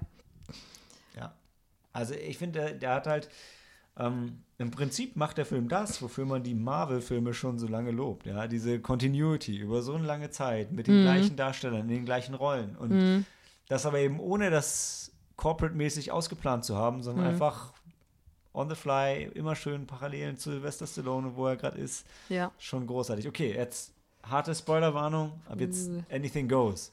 Okay. Ähm, wow, der Heiratsantrag, Helena. Ja. Wie süß ist der Heiratsantrag von ihm bitte? Fandest du das süß? Ich Ich, weiß, das war sehr süß. Ey, die sind in diesem Hotelzimmer Ja. und er ist so unsicher. Und dann fragt Okay, er ja, das mal- war sehr süß. Und dann fragt er mal Rocky. Und dann redet er mit ihr und dann hat sie gerade ihr scheiß Hörgerät nicht drin und hört ihn nicht. Und er hat gerade diese herzerwärmende Rede gebracht. Und dann, wie? Du hast das gerade nicht gehört? What the fuck?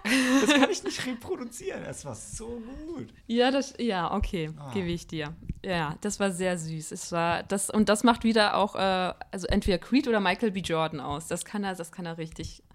Ja, das okay. Jemand, der so bin stark ist, der so verletzlich Ja, schauen kann. genau. Oh.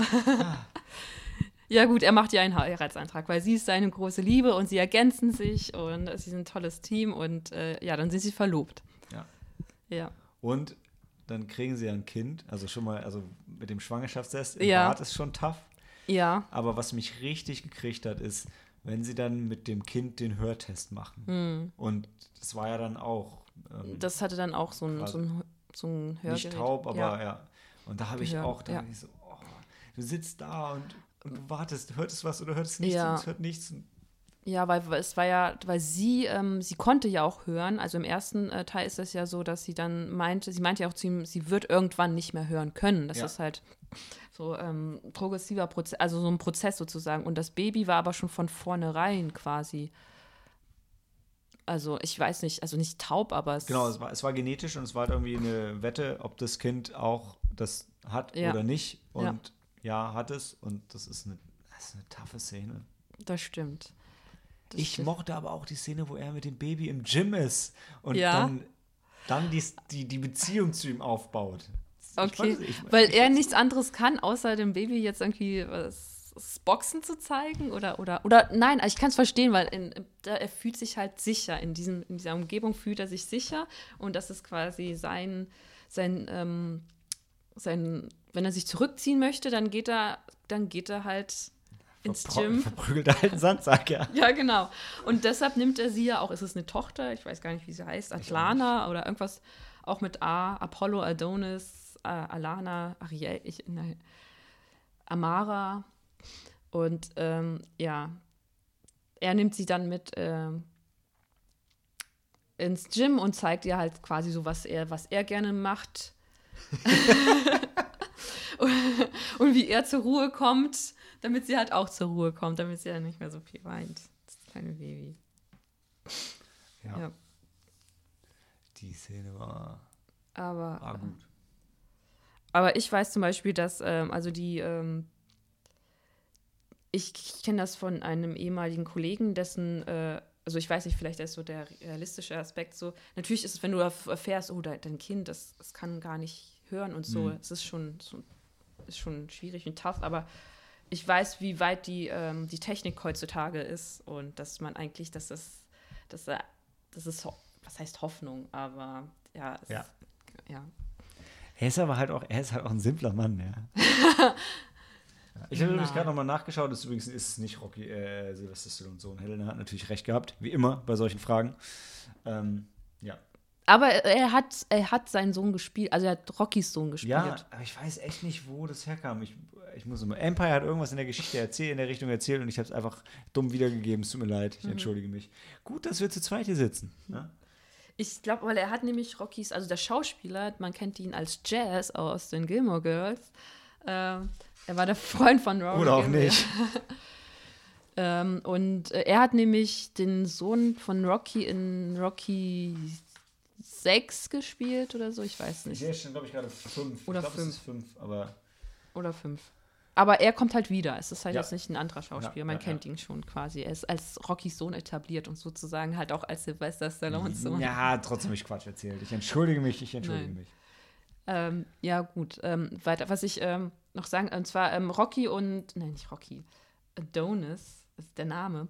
Wer hat ihm denn den Namen gegeben? War das seine, seine Mutter, seine leibliche Mutter, die er dann wusste, sein Vater ist Apollo, deshalb brauche ich auch was Griechisches? Also muss ich ihm jetzt auch ein Griechisch. Ähm, die haben in haben sie einen Krieg? Ich glaube nicht, weil sie hat ihn doch erst in diesem Waisenhaus wieder getroffen, seine leibliche Aber Mutter. Aber da hieß er doch schon Adonis. Genau, deshalb meine ich, dass seine leibliche Mutter ihm den Namen nicht gegeben haben. Also, aber, doch, doch, die nein, leibliche Mutter ja, hat ihm ja. Recht, nein, sie ist seine, seine Adoptivmutter dann. Ja, ja, ja, ja, seine leibliche Mutter muss gewesen sein, ja. Wahrscheinlich in, in um den Vater zu ehren, der sie ja verlassen hat. Auch eine komische Sache. Mhm. Ja, ähm, aber ich dachte, das wäre so eine Affäre gewesen. Ja, genau. Also, aber der sich halt nie zu ihr bekannt hatte oder vielleicht, vielleicht aber dachte sie auch und er ist dann kurz danach einfach nur gestorben und dachte, er würde eigentlich dann zu ihr kommen. Ah, ah okay. Hm. Weiß man ja nicht. Stimmt, ne? stimmt. Na gut, ähm, also der erste Boxkampf. Ähm, ähm, Creed, also Adonis Creed, der möchte natürlich den, gegen den Sohn von Vic Victor Drago, Ivan Drago kämpfen. Äh, und in dem Moment, und das fand ich halt, das haben sie auch gut umgesetzt, zum Beispiel Rocky möchte das nicht und auch seine, die Verlobte von Creed möchte das auch nicht, weil die sehen, oder ich weiß nicht, also doch, man hat gesehen, weil er möchte einfach nur aus Rache gegen ihn kämpfen. Und so soll das halt nicht sein. Also er sieht einfach nur noch, er sieht quasi rot und dann weiß er, also, okay, ich muss ihn jetzt auch besiegen, mhm. egal was komme, was wolle. Ähm, und das ist eigentlich nicht der eigentliche Weg, um, ja. ja um diesen Konflikt zu lösen, weil eigentlich gibt es da, da, eigentlich sollte es ja auch da keinen Konflikt geben. Also würde ich sagen. Ich weiß nicht. Vielleicht, äh, vielleicht denkt sich ja Dennis Creed, wenn er den Sohn besiegt, dann besiegt er quasi auch den Vater und nimmt somit Rache ja, an seinem. Recht seinen Vater, genau. Ja. genau. Und ähm, den Boxkampf verliert er halt dann. Weil, den ersten, ja. Ja. Unter anderem darum auch, weil der Sohn von äh, Ivan Draco ist auch ein Tier. Also das ist äh, ein Schrank, ja, also ein Bär. Also, das ist ja wow. nicht mehr normal, oder? Also nee, ist, ist echt nicht. Ich meine, der ist zwei Köpfe größer als. Ja, ähm, aber es, halt, es, gibt halt Schwergewicht und da ist halt Ende. Also ja. du bist halt Schwergewicht, dann äh, kannst du halt auch gegen solche kämpfen. Ehrlich. Und das habe ich im Empire Podcast gelernt. Mhm. Ich meine zumindest war der Empire Podcast. Wenn es doch Kino Plus war, kannst du mich gleich korrigieren. Mhm ähm, weil die auch darüber diskutieren, wie es überhaupt kommen kann und Sinn machen kann, dass am Ende Apollo gegen ihn gewinnt.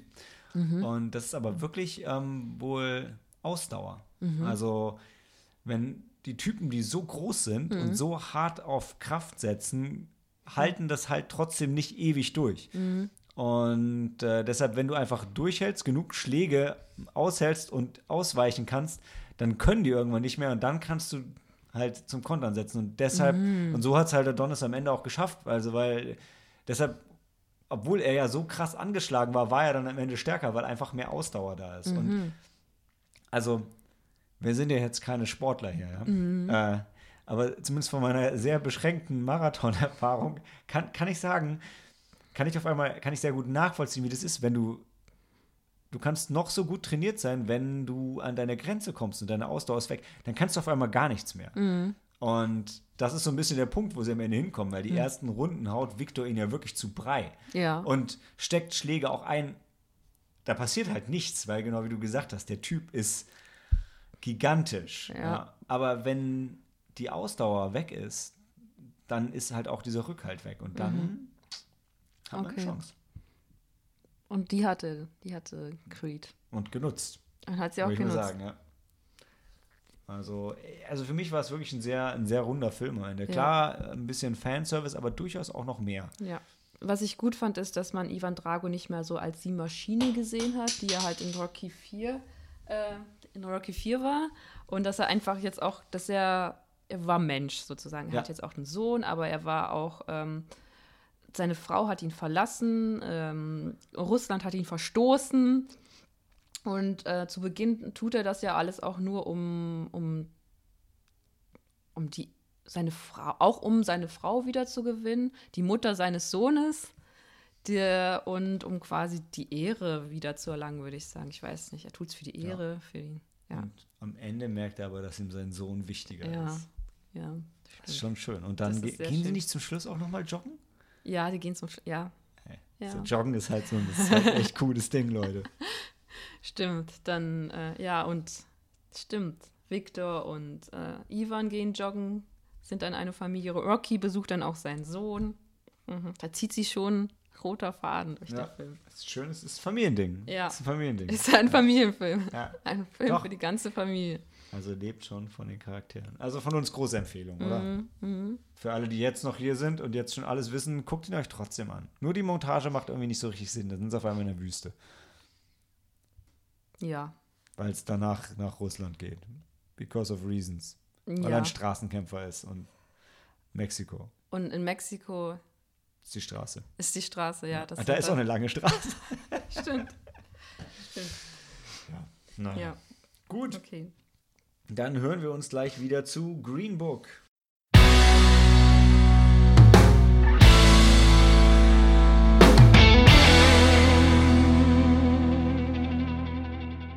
Inspired by a True Friendship, Green Book oder wie er in Deutsch heißt, Green Book, eine besondere Freundschaft.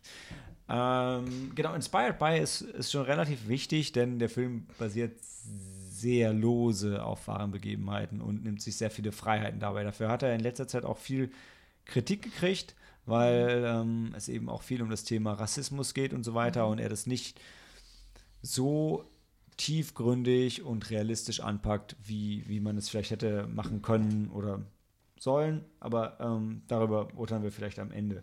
Helena, du warst nicht drin, ne? Nein. Äh, ich ich halte mich dann auch mal zurück mit den, mit den Spoilern, weil ich, Einziger Spoiler wäre, ich möchte den Film wirklich schon mal sehr empfehlen. Mhm. Äh, ist am 31. Januar angelaufen, ist auch ein heißer Oscar-Kandidat, kam insgesamt bei den Critics gut weg mit 81 Prozent äh, Rotten Tomatoes, bei der Audience mit 95 sogar noch besser. Und wir hatten echt wahnsinnig viel Spaß mit diesem Film. Also im Kern geht es um Vigo Mortensen, der Tony Lip spielt. Das ist, äh, er spielt einen italienischen Bouncer in den 60ern, 62, um genau zu sein. Und ähm, boah, der Name, Mahershala Ali, äh, mhm. der in dem Film Dr. Don Shirley spielt, ein Klaviervirtuosen. Mhm. Und der Darsteller ist bekannt aus Hidden Figures, aus ist, ach, ich immer, Moonlight. Moonlight? Ich will mal Moonshine sagen, aber ja. Hat den Oscar für Moonlight gewonnen. Ähm, ganz fantastischer ähm, afroamerikanischer Schauspieler. Und ähm, also der Charakter von Viggo Mortensen, Tony Lip, ist halt ein, äh, ein Türsteher, und schon auch so ein harter Rassist. Also es gibt so eine schöne Eröffnungsszene, wo er zu Hause ist mit seiner bildhübschen italienischen Frau und seinen ganzen italienischen Familienmitgliedern. Okay, das Klischee-Ding wird da schon hart aufgepackt. Die gucken mhm. alle zusammen Football und haben so zwei, ähm, zwei schwarze Mechaniker da. Und er fragt sie halt, was, was machen die denn hier? Und die sagt, ja, die haben das und das gefixt und die sind halt gerade in der Küche und trinken irgendwie noch ein Glas Limonade, bevor sie gehen. Und du siehst ihn danach nur in die Küche gehen mhm. nimmt die zwei Gläser, die sie in die Spüle gepackt hat, zum Abwaschen und schmeißt die direkt im Mülleimer. Weil er sagt, ey, hey, da haben jetzt die Schwarzen draus getrunken, ja. Mhm. Das, das wollen wir nicht. Okay. Das ist nicht cool. Also er ist schon, er ist ein Rassist, aber er ist ein Familienmensch und er ist ein echt cooler Typ und ähm, verliert durch Verwicklungen am Anfang äh, seinen Job und äh, ist halt jetzt so ein bisschen auf Arbeitssuche, hat auch noch ein Kind, meine ich. Also Geld wäre irgendwie schon ganz cool. Und der Dr. Don Shirley sucht halt einen Fahrer, denn er geht auf Tournee und er geht nicht irgendwo auf Tournee, er geht auf Südstaaten-Tournee. Und Südstaaten-Tournee in den 60ern ist relativ schwierig als Schwarzer. Und es begibt sich dann aber, dass Tony Lip sein Fahrer wird für die Südstaaten-Tournee. Und da kommt besagtes Green Book zum Tragen, denn in dem Green Book waren die Lokalitäten, die Hotels und Restaurants drin verzeichnet, die Schwarze besuchen durften. Und ähm, es geht eigentlich darum, um die Freundschaft, die sich zwischen den beiden entwickelt im Rahmen von diesem Roadtrip. Und jetzt muss man dazu sagen, der Regisseur Peter Farinelli hat vorher fantastische Filme gemacht wie Something About Mary, Verrückt nach Mary oder Dumm und Dümmer, Dumb and Dumber. Äh, wobei der letzte zwar durchaus mit einem Roadtrip zu tun hat, aber jetzt nicht so die tiefgründigen Filme. Und der Film hier geht da, würde ich mal sagen, einige Schritte weiter. Ähm, und ich war, ihm wird ein bisschen vorgeworfen, dass er das Rassismus-Thema nicht hart genug anpackt. Aber was ich sagen muss, jetzt ohne zu spoilern, ich wusste vorher nicht, was ein Green Book ist. Und jetzt weiß ich es. und das zusammen mit der Geschichte über diese fantastische Freundschaft von den beiden und diese unglaubliche Dynamik zwischen diesen zwei Schauspielern, die einfach so herzlich sind und so lustig zusammen. Und es werden viele, es gibt viele Szenen, wo mit so Alltagsrassismus umgegangen wird. Also Alltagsrassismus in den 60ern. Das ist schon noch eine Stufe härter als heute. Aber allein das reicht für mich völlig aus. Also weil du, man kommt aus dem Film raus, hatte einen fantastischen Abend und hat auch noch ein bisschen was dabei gelernt. Und ich finde, es genügt vollkommen. Dazu kommt für mich, ja, Mahershala Ali spielt immer großartig. Vigo Mortensen auch, aber Vigo Mortensen kriegt dazu viel zu selten die Gelegenheit. Und hier hat er sich wirklich voll ins Zeug gelegt, hat sich gefühlt 40 Kilo angefressen und ist ein echt fetter Italiener, der aber super sympathisch ist und er ist so herzlich, es ist unglaublich. Also dieser Typ liebt zwei Dinge, seine Familie und Essen. Und du siehst ihn die ganze Zeit essen und er genießt es in jeder einzelnen Szene. Und er ist so ein bisschen, ich will nicht sagen zurückgeblieben, aber er ist ein einfacher Mensch. Ja? Und seine Frau sagt dann, schreib mir bitte jeden Tag. Und dann schreibt er halt seine Briefe, die wirklich so sind, Today I ate a hamburger. It was very tasty. Und dann setzt sich halt irgendwann Dr. Don Shirley mit ihm hin, der halt gesellschaftlich immer zehn Klassen höher ist und fängt an, mit ihm darüber zu reden, wie er denn seine Briefe schreiben sollte und diktiert ihm die Dinge. Und das ist einfach so herzlich. Oh, that's a good idea. Ah, Okay. Und dann schreibt er das ihr und seine Frau sitzt zu Hause und rastet völlig aus, weil er weil diese unglaublich tollen, romantischen Briefe kriegt von dem Mann, die aber wirklich das aussagen, was er denkt, was er nur selber nie in Worte fassen könnte. Das ist so einer der Punkte, über die die zwei, über die die zwei bonden und wo ähm, der Humor halt einfach ganz großartig rüberkommt. Und äh, also ich, ich kann den Film gar nicht genug empfehlen, weil er ist, die Energie zwischen den Zweien ist so toll, man lernt noch ein bisschen was. Es ist unglaublich witzig und wahnsinnig was fürs Herz und ich, jeder sollte einfach diesen Film sehen. Schön. Ja, schön. Schön wäre es auch, wenn er einen Oscar gewinnt. Schauen wir mal.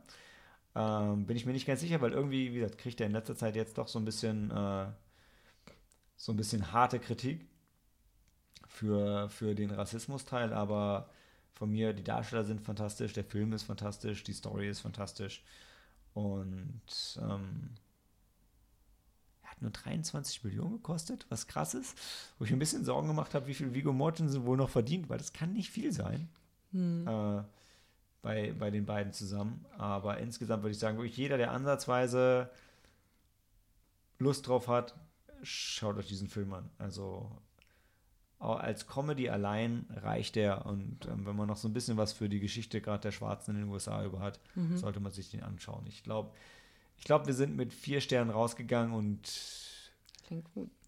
ich weiß, sogar Sam hat ihm, glaube ich, vier Sterne gegeben. Und das, der, der ist ja schon kritischer. Ja?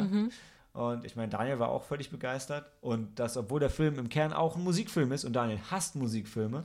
Also auch das schon ein kleiner bis großer Ritterschlag. Und ähm, ja, also bei dem Film ja, stimmt einfach alles. Aber es ist jetzt auch nicht so cooler Humor, weil Peter Farrelly, die, es sind auch diese Farrelly-Brüder, die dann für diesen etwas seichten Humor dann bekannt geworden sind. Also ich. Also es Also gibt Dumm und Dümmer ist jetzt Ja, nicht ja, besonders. Nee, nee, also der Film ist null Slapstick. Ähm, Er ist kom komplett realistisch, einfach nur mit witzigen, witzigen, witzigen Szenen. Also wirklich überhaupt kein, kein dummer Slapstick-Humor. Also es gibt keine einzige Szene, die dich an, wo du denken würdest, dass das derselbe Regisseur ist wie Dumb and Dumber oder, oder ähm, Something About Mary. Null. Also es ist komplett straight, aber eben witzig. Und sehr herzlich. Ja. Und auch ein bisschen Drama auch. Ist halt, ja, logisch. Ich meine, also durch das Rassismus-Ding in den Südstaaten, es muss halt auch Drama kommen. Klar, darauf läuft es hinaus. Wir haben auch, vielleicht an der Stelle eine kleine Spoilerwarnung, ähm, wir haben wirklich zum Schluss, also ich habe gerade am Ende, ich habe unglaublich mitgezittert, weil ich gedacht habe, dieser Film war so wunderschön. Bitte, bitte lass jetzt nicht irgendjemanden sterben oder irgendwas ganz Schlimmes passieren. Und ist auch nicht.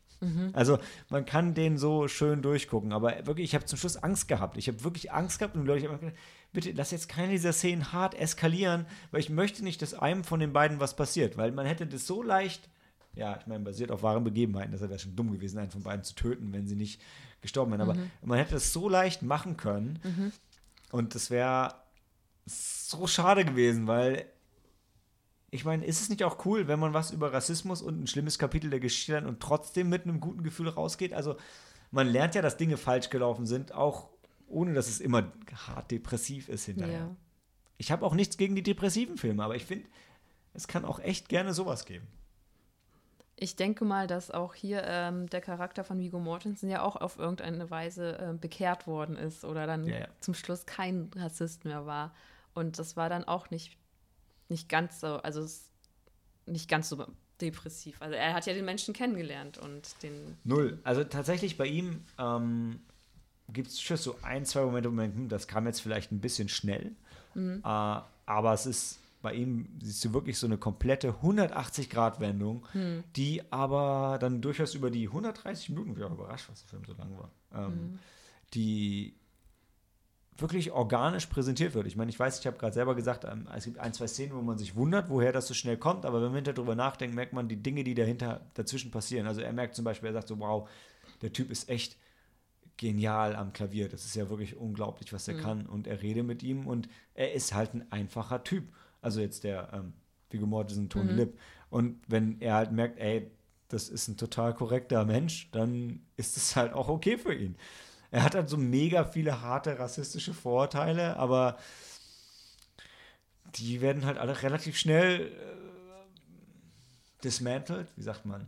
Ähm, ja, haben, die finden einfach keinen Halt und dann ist für ihn halt auch alles cool und also ja, durch die Bank weg, toller Film, wirklich toller, toller Film. Schön. Ja. Es ist dann auch eine Komödie, die dann, Ja. also, okay, das ich würde sagen, klar, also du kannst, du kannst, du kannst den Film schauen, um zu lachen, aber du, wie gesagt, lernst dabei was und hast auch noch ein bisschen Drama dabei, aber, aber hauptsächlich hast du eine gute Zeit. Das ist schön, nämlich, weil er ist ja dann, glaube ich, auch für den Oscar als Ja. bester Fil ähm, Film nominiert. Und das sind ja nicht immer die Komödien, sondern so, so Filme wie 12 Years a Slave. Und Ja. ja. Aber er wird auch nicht nominiert sein wegen der Comedy-Seite, sondern wahrscheinlich schon eher wegen dem Drama. Ich Okay. glaube auch nicht, dass er gewinnt, aber schön wär's. Aber ich, weiß, ich aber jetzt ganz ehrlich, ob jetzt der beste Film ist, ist echt eine, ist eine komische Frage. Aber es ist auf jeden Fall ein sehr guter Film. Gut. Gehen wir mit vier raus. Keine, keine Gegenstimmen, du Arme. äh, und dann, ähm, dann reden wir gleich noch ein bisschen über Glas.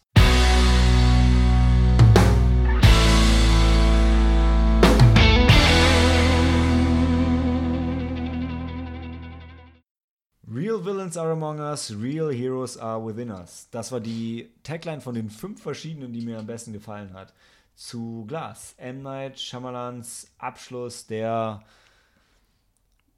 Der. Superhelden-Trilogie. Ich will, ich will immer sagen, weil äh, die, also es war ja Glass, davor Split und davor Unbreakable. Und es ist ja jetzt nicht die Unbreakable-Trilogie, nicht die Split und nicht die Glass-Trilogie, sondern die Superhelden-Trilogie.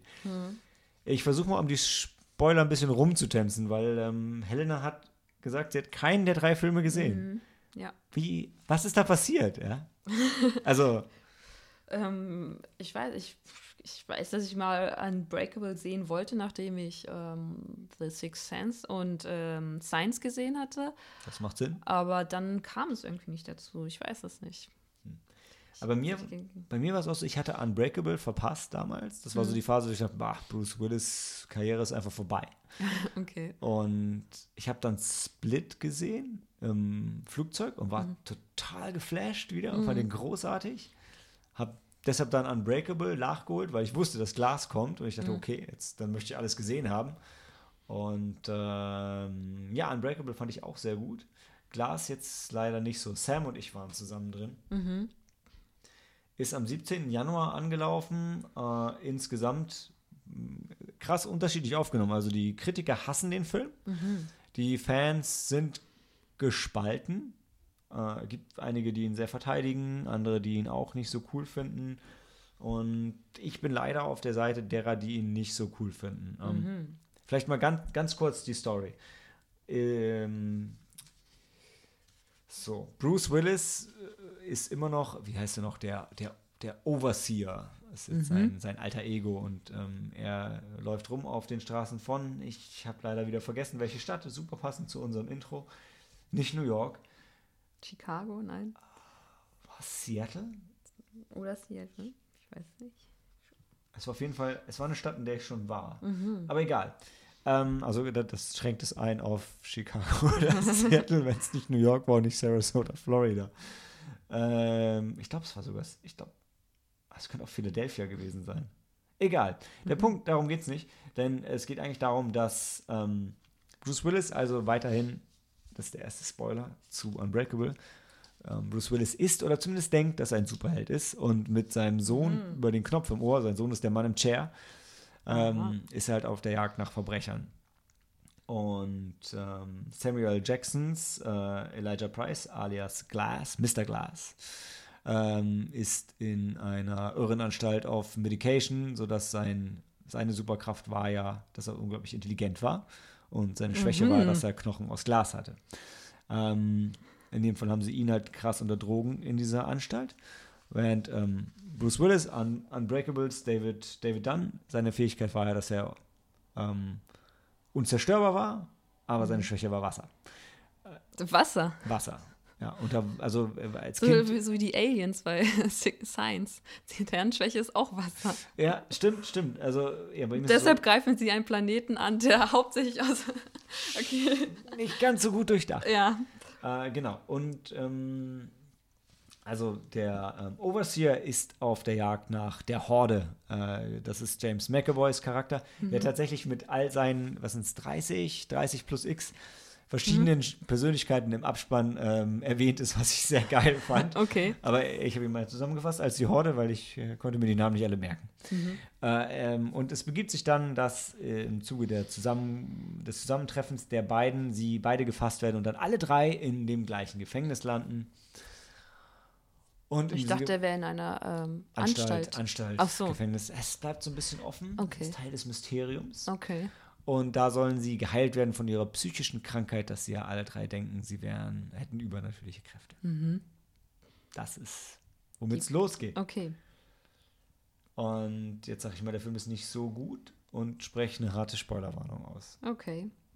Weil, also schon dieses Gefängnis oder ähm, diese Anstalt macht halt keinen Sinn, weil wenn du jemanden davon heilen willst, zu denken, dass er unzerstörbar ist, außer er kommt mit Wasser in Berührung, sperrst du ihn dann in ein Gefängnis, deren Schutzvorrichtung auf Wasser basiert.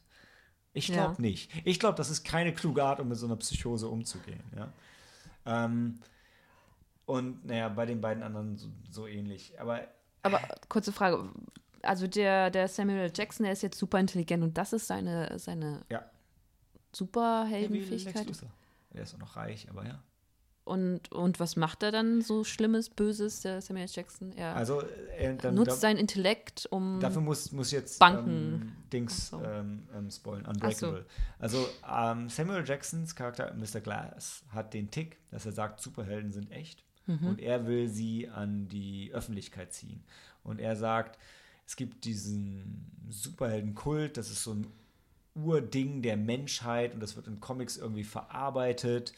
Und ähm, er will das an die Öffentlichkeit ziehen, weil er sagt, in der Subconscious ist es da und die gibt es und die muss man rausziehen. Und er versucht, die an die Öffentlichkeit zu bringen, indem er ein Superwillen wird, weil er sagt dann, so wie bei der Macht, wenn, wenn die dunkle Seite sich erhebt, Okay. und in, Verstehe. in Unbreakable ist der krasse Twist, dass Bruce Willis einen Zugunfall überlebt als einziger. Und es Hm. Aber das ist doch kein Twist, das ist doch die, das, der Ausgang. Also ja, der, aber der, der Aus Twist ist, dass Mr. Glass den Zugunfall hervorgerufen hat, um Bruce Willis dann. erwachen zu lassen. Aha. Genau. Und in dem Film stellt sich jetzt auch noch heraus, dass, jetzt muss ich überlegen, der, ich glaube, die Mutter von der Horde auch an, an Bord oder ah, in diesem Zug war Ja. und auch gestorben ist. Und dadurch ist auch seine Psychose hervorgerufen worden. So hat er quasi beide erschaffen. Und in diesem Film ist es jetzt so, dass er beide dazu bringen will, so einen krassen Superhelden-Showdown zu machen, wo sie der Öffentlichkeit gezeigt werden, weil der Osaka Tower eröffnet wird und da sollen sie gegeneinander kämpfen. Das versucht Also hat er, er als Bösewicht hat jetzt äh, einen weiteren Bösewicht erschaffen. Um. Quasi sein Henchman dann. Ne? Ach so, weil- okay, weil, ähm, er ist ja zerbrechlich, so The- zerbrechlich wie The, Glas. The Horde hat ja über 30 Charaktere und einer Ja. davon ist das Beast und das Beast ist halt krass stark Okay. und Release fast the Beast. unverwundbar. Ja, genau. Das ist halt einer von denen und die kämpfen halt darum, wer die Kontrolle hat über diesen Körper. James McAvoys Körper, ja, auch ganz schnucklig. Und äh, er versucht dafür zu sorgen, dass das Beast halt an die Kontrolle kommt. Okay, aber ist er auch so ein, so ein, so ein Schrank? Ich weiß, Ja- James McAvoy ist jetzt auch nicht der. Nee, aber als Beast nimmst du ihm schon ab. Und das ist gerade, das ist die, das ist der krasse Twist am Ende von Split, wo du die ganze Zeit denkst, der hat einfach nur gespaltene Persönlichkeit und dann gibt es Ja. zum Schluss halt eine Szene, wo du denkst, what the fuck? Okay. Auf einmal hat er echt Superkräfte, krabbelt an der Decke lang und ist mega creepy und gruselig. Okay. Ähm, und jetzt haben wir die beiden anderen Filme schon gespoilt mit dem Ende. Also hat er doch äh, irgendwelche Fähigkeiten oder Ja. Superkräfte. Genau. Aber im Film versuchen sie es ihm mal wieder auszureden. Und das ist genau mein Punkt, wo ich, was ich Glas hart ankreide, ist, du machst einen ersten Film, der sehr langsam ist, Unbreakable, wo es die ganze Zeit um das Mysterium geht, ist er ein Superheld oder ist er keiner? Und eben um diesen Comicbook-Mythos im Hintergrund. Und am Ende sagt der Film, ja, er ist ein Superheld. Dann hast du Split. Ein langsamer, spannender Thriller, wo dir am Ende gezeigt wird, bam, krass, er ist ein Supervillain und hat mega die Fähigkeiten. Und dann machst du einen dritten Film und machst dann wieder das Ding auf, wo denen zwei Stunden lang fast erzählt wird, ihr habt keine Superkräfte, das gibt's nicht. Und du wieder auch den Zuschauer daran zweifeln lässt, oh, haben sie es sich vielleicht doch eingebildet. Und ich sitze da und denke so, nee. Weißt du, beim, beim ersten Mal war das mega spannend.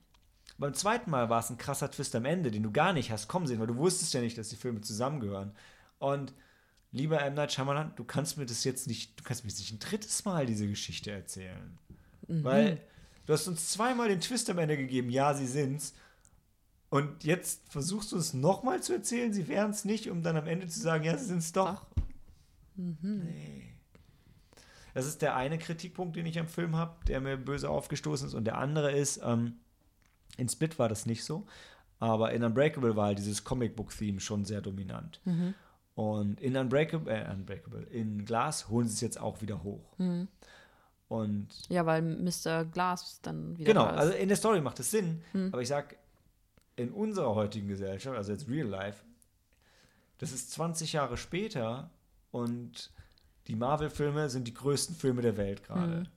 Comicbücher sind kein Nischending. Und dann dir diese Geschichte zu erzählen, ja, die Comicbücher im Untergrund, diese Geschichte, das funktioniert nicht mehr im aktuellen Zeitgeist. Das war eine tolle Geschichte vor 20 Jahren, aber so wie You've Got Mail, das funktioniert heute nicht mehr. Du kannst jetzt nicht, nicht 2018, 2019 diese Geschichte erzählen. Und das hat es für mich ein bisschen kaputt gemacht. okay. Hauptsächlich, nee, tatsächlich wirklich beides zusammen. Vor allem das, vor allem aber ein bisschen mehr vielleicht nur das erste, weil es echt so ist so, jetzt erzählen wir nicht wieder zwei Stunden lang, die wären keine Superhelden und am Ende zeigst du mir dann doch, sie sind Superhelden. Du das, mit, du hast, das hast du zweimal gemacht, mach's nicht noch ein drittes Mal. Das funktioniert einfach nicht. Ja. Und so, ich bin ja großer Fan von M. Night Shyamalan und viele. Bist du das? Ich, ich finde die Filme, ich finde viele Filme von ihm gut. Lady in the Water ist einer meiner Lieblingsfilme. Mhm. Und ich habe eigentlich nie ein Problem mit seinen, mit seinen Twists am Ende. Das ist ja sein Signature-Move. Leider, ja. Das tut mir für ihn total leid, Ja. weil wenn man dann einen Film von ihm geht, dann rechnet man halt damit. Hm. Und in dem Film hier, ich habe nicht so richtig damit gerechnet, weil es war für mich gar kein Twist, weil da waren zwei Filme, also du kannst nicht dreimal den gleichen Twist verkaufen. Das geht einfach nicht. Also- Aber hat er das wirklich so als Twist dann, dann wirklich so dargestellt oder? Er hat noch ein bisschen einen draufgesetzt, aber es war schon, schon so, dass du wieder an den Punkt gebracht wurdest, wo du denken solltest, habe ich zumindest so aufgenommen, ah, vielleicht haben die doch keine Superkräfte. Mhm. Und ah, haben sie doch. Okay. Und ich so, echt jetzt? Naja. Und dann, also, Und dann, dann kämpfen sie dann gegeneinander. ja, und dann gibt es aber noch eine Geheimorganisation drüber, die versucht Oh. zu verschleiern, dass es Superhelden gibt, weil es gibt eigentlich ganz viele. Oh, okay. Und Okay. Also Nee. möchte M. Night Shyamalan jetzt auf diesen, diesen super, diesen Siegeszug von Marvel und ähm, generell Comic-Verfilmungen aufspringen und einfach nur zeigen, ja, ich hatte die Idee schon vor 20 Jahren. Ich war, ich war, ich war der Trendsetter, ich war schon cool, bevor ihr es wart, oder? Ich, ich glaube, also ich glaube nicht. Ich glaube, er versucht tatsächlich eher so das Gegenbeispiel zu machen, Okay. weil, also ich habe gedacht, also meine Herangehensweise an den Film wäre, was ich mir gewünscht hätte, wäre, okay, es gibt jetzt zwei Dinge. Entweder du spielst das Ding wirklich, was hätte ich nicht so gut gefunden, du spielst es wirklich hart und sagst, nee, sind doch keine Superhelden, Punkt. Und ziehst das Ding durch. Oder du sagst, okay, ich habe jetzt zweimal diesen Twist gegeben und jetzt kommt ein Film, wo die einfach die ganze Zeit Superhelden sind. Bam. Hat er auch nicht gemacht. Und das wäre so Okay. der Marvel-Move gewesen. So, ich finde, so, ey, ich habe euch Nicke das Mystery gegeben und jetzt sind Superhelden und jetzt zeige ich sie euch. Ja. Und so war ja auch der Trailer angesetzt. So, okay, jetzt sind sie da und das ist total krass.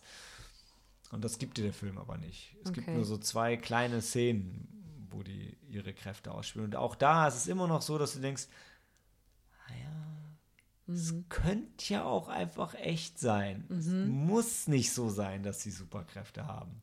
Es ist ein bisschen an der Grenze. Auch wenn der Film klar sagt in der letzten Szene, ja, nee, es ist so, weil dann wird es auch der Welt gezeigt und ah, die ganze Weltordnung steht jetzt Kopf, Okay. weil jetzt gibt es Superhelden und alle wissen es. Aber woher kommen denn ihre Superkräfte?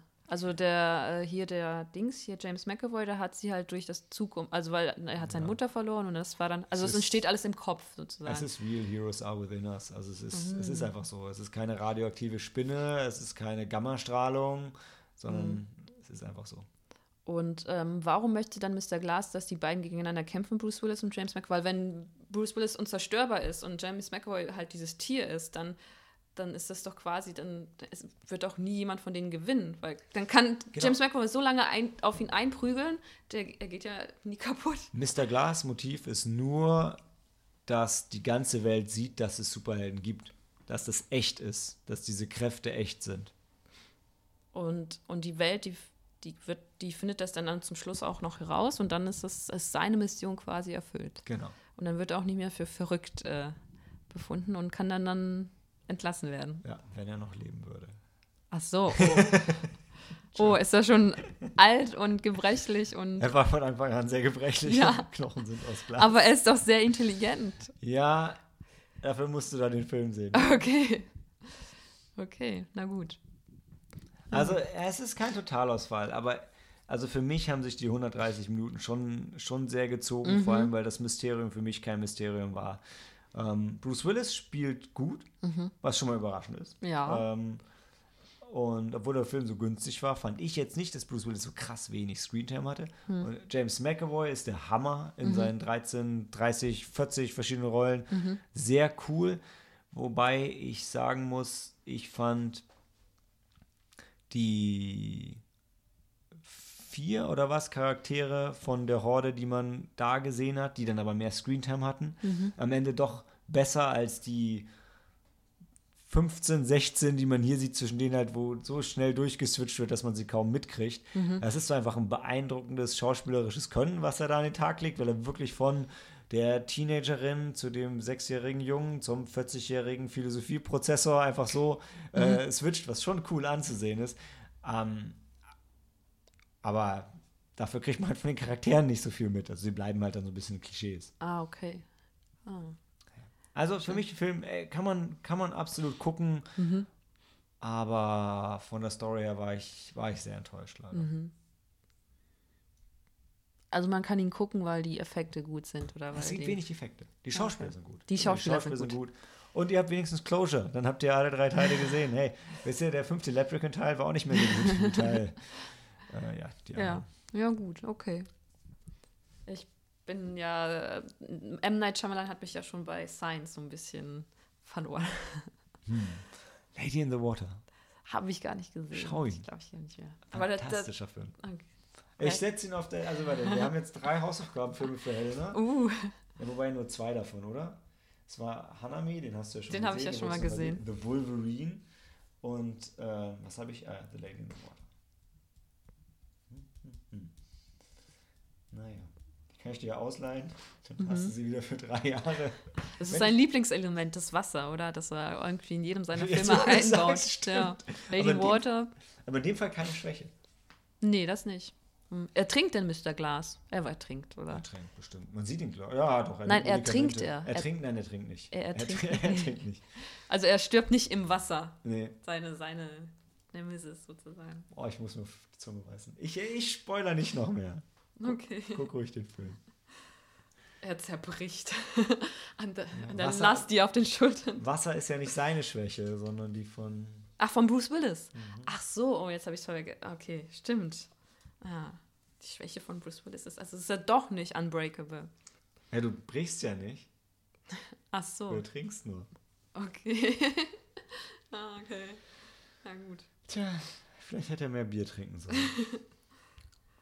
Ja, Gut. gut.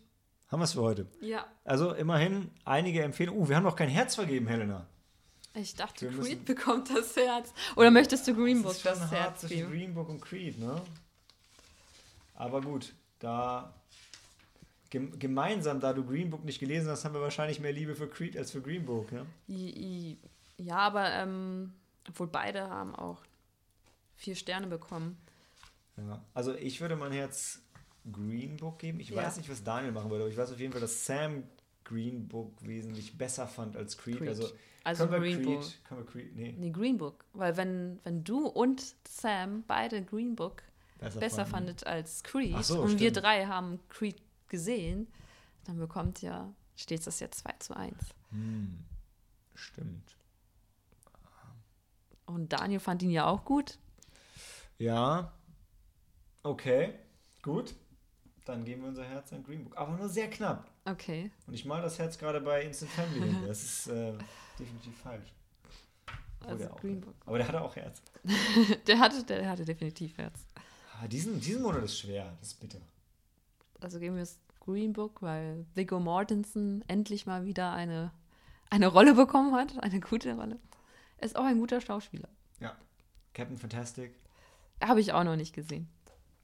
Den habe ich gar nicht. Also- ich nicht ausleihen. Ja, Okay, gut. okay. Also ein, ein Herz, aber eigentlich, eigentlich sind es zwei. Zwei Herzen. Ja, eigentlich wären es zwei. Aber Ah, okay. unsere Regeln, und Regeln sind uns ja sehr wichtig. Consistency. Liegt uns auch am Herzen. Ja. Also, Handy aus und Film ab.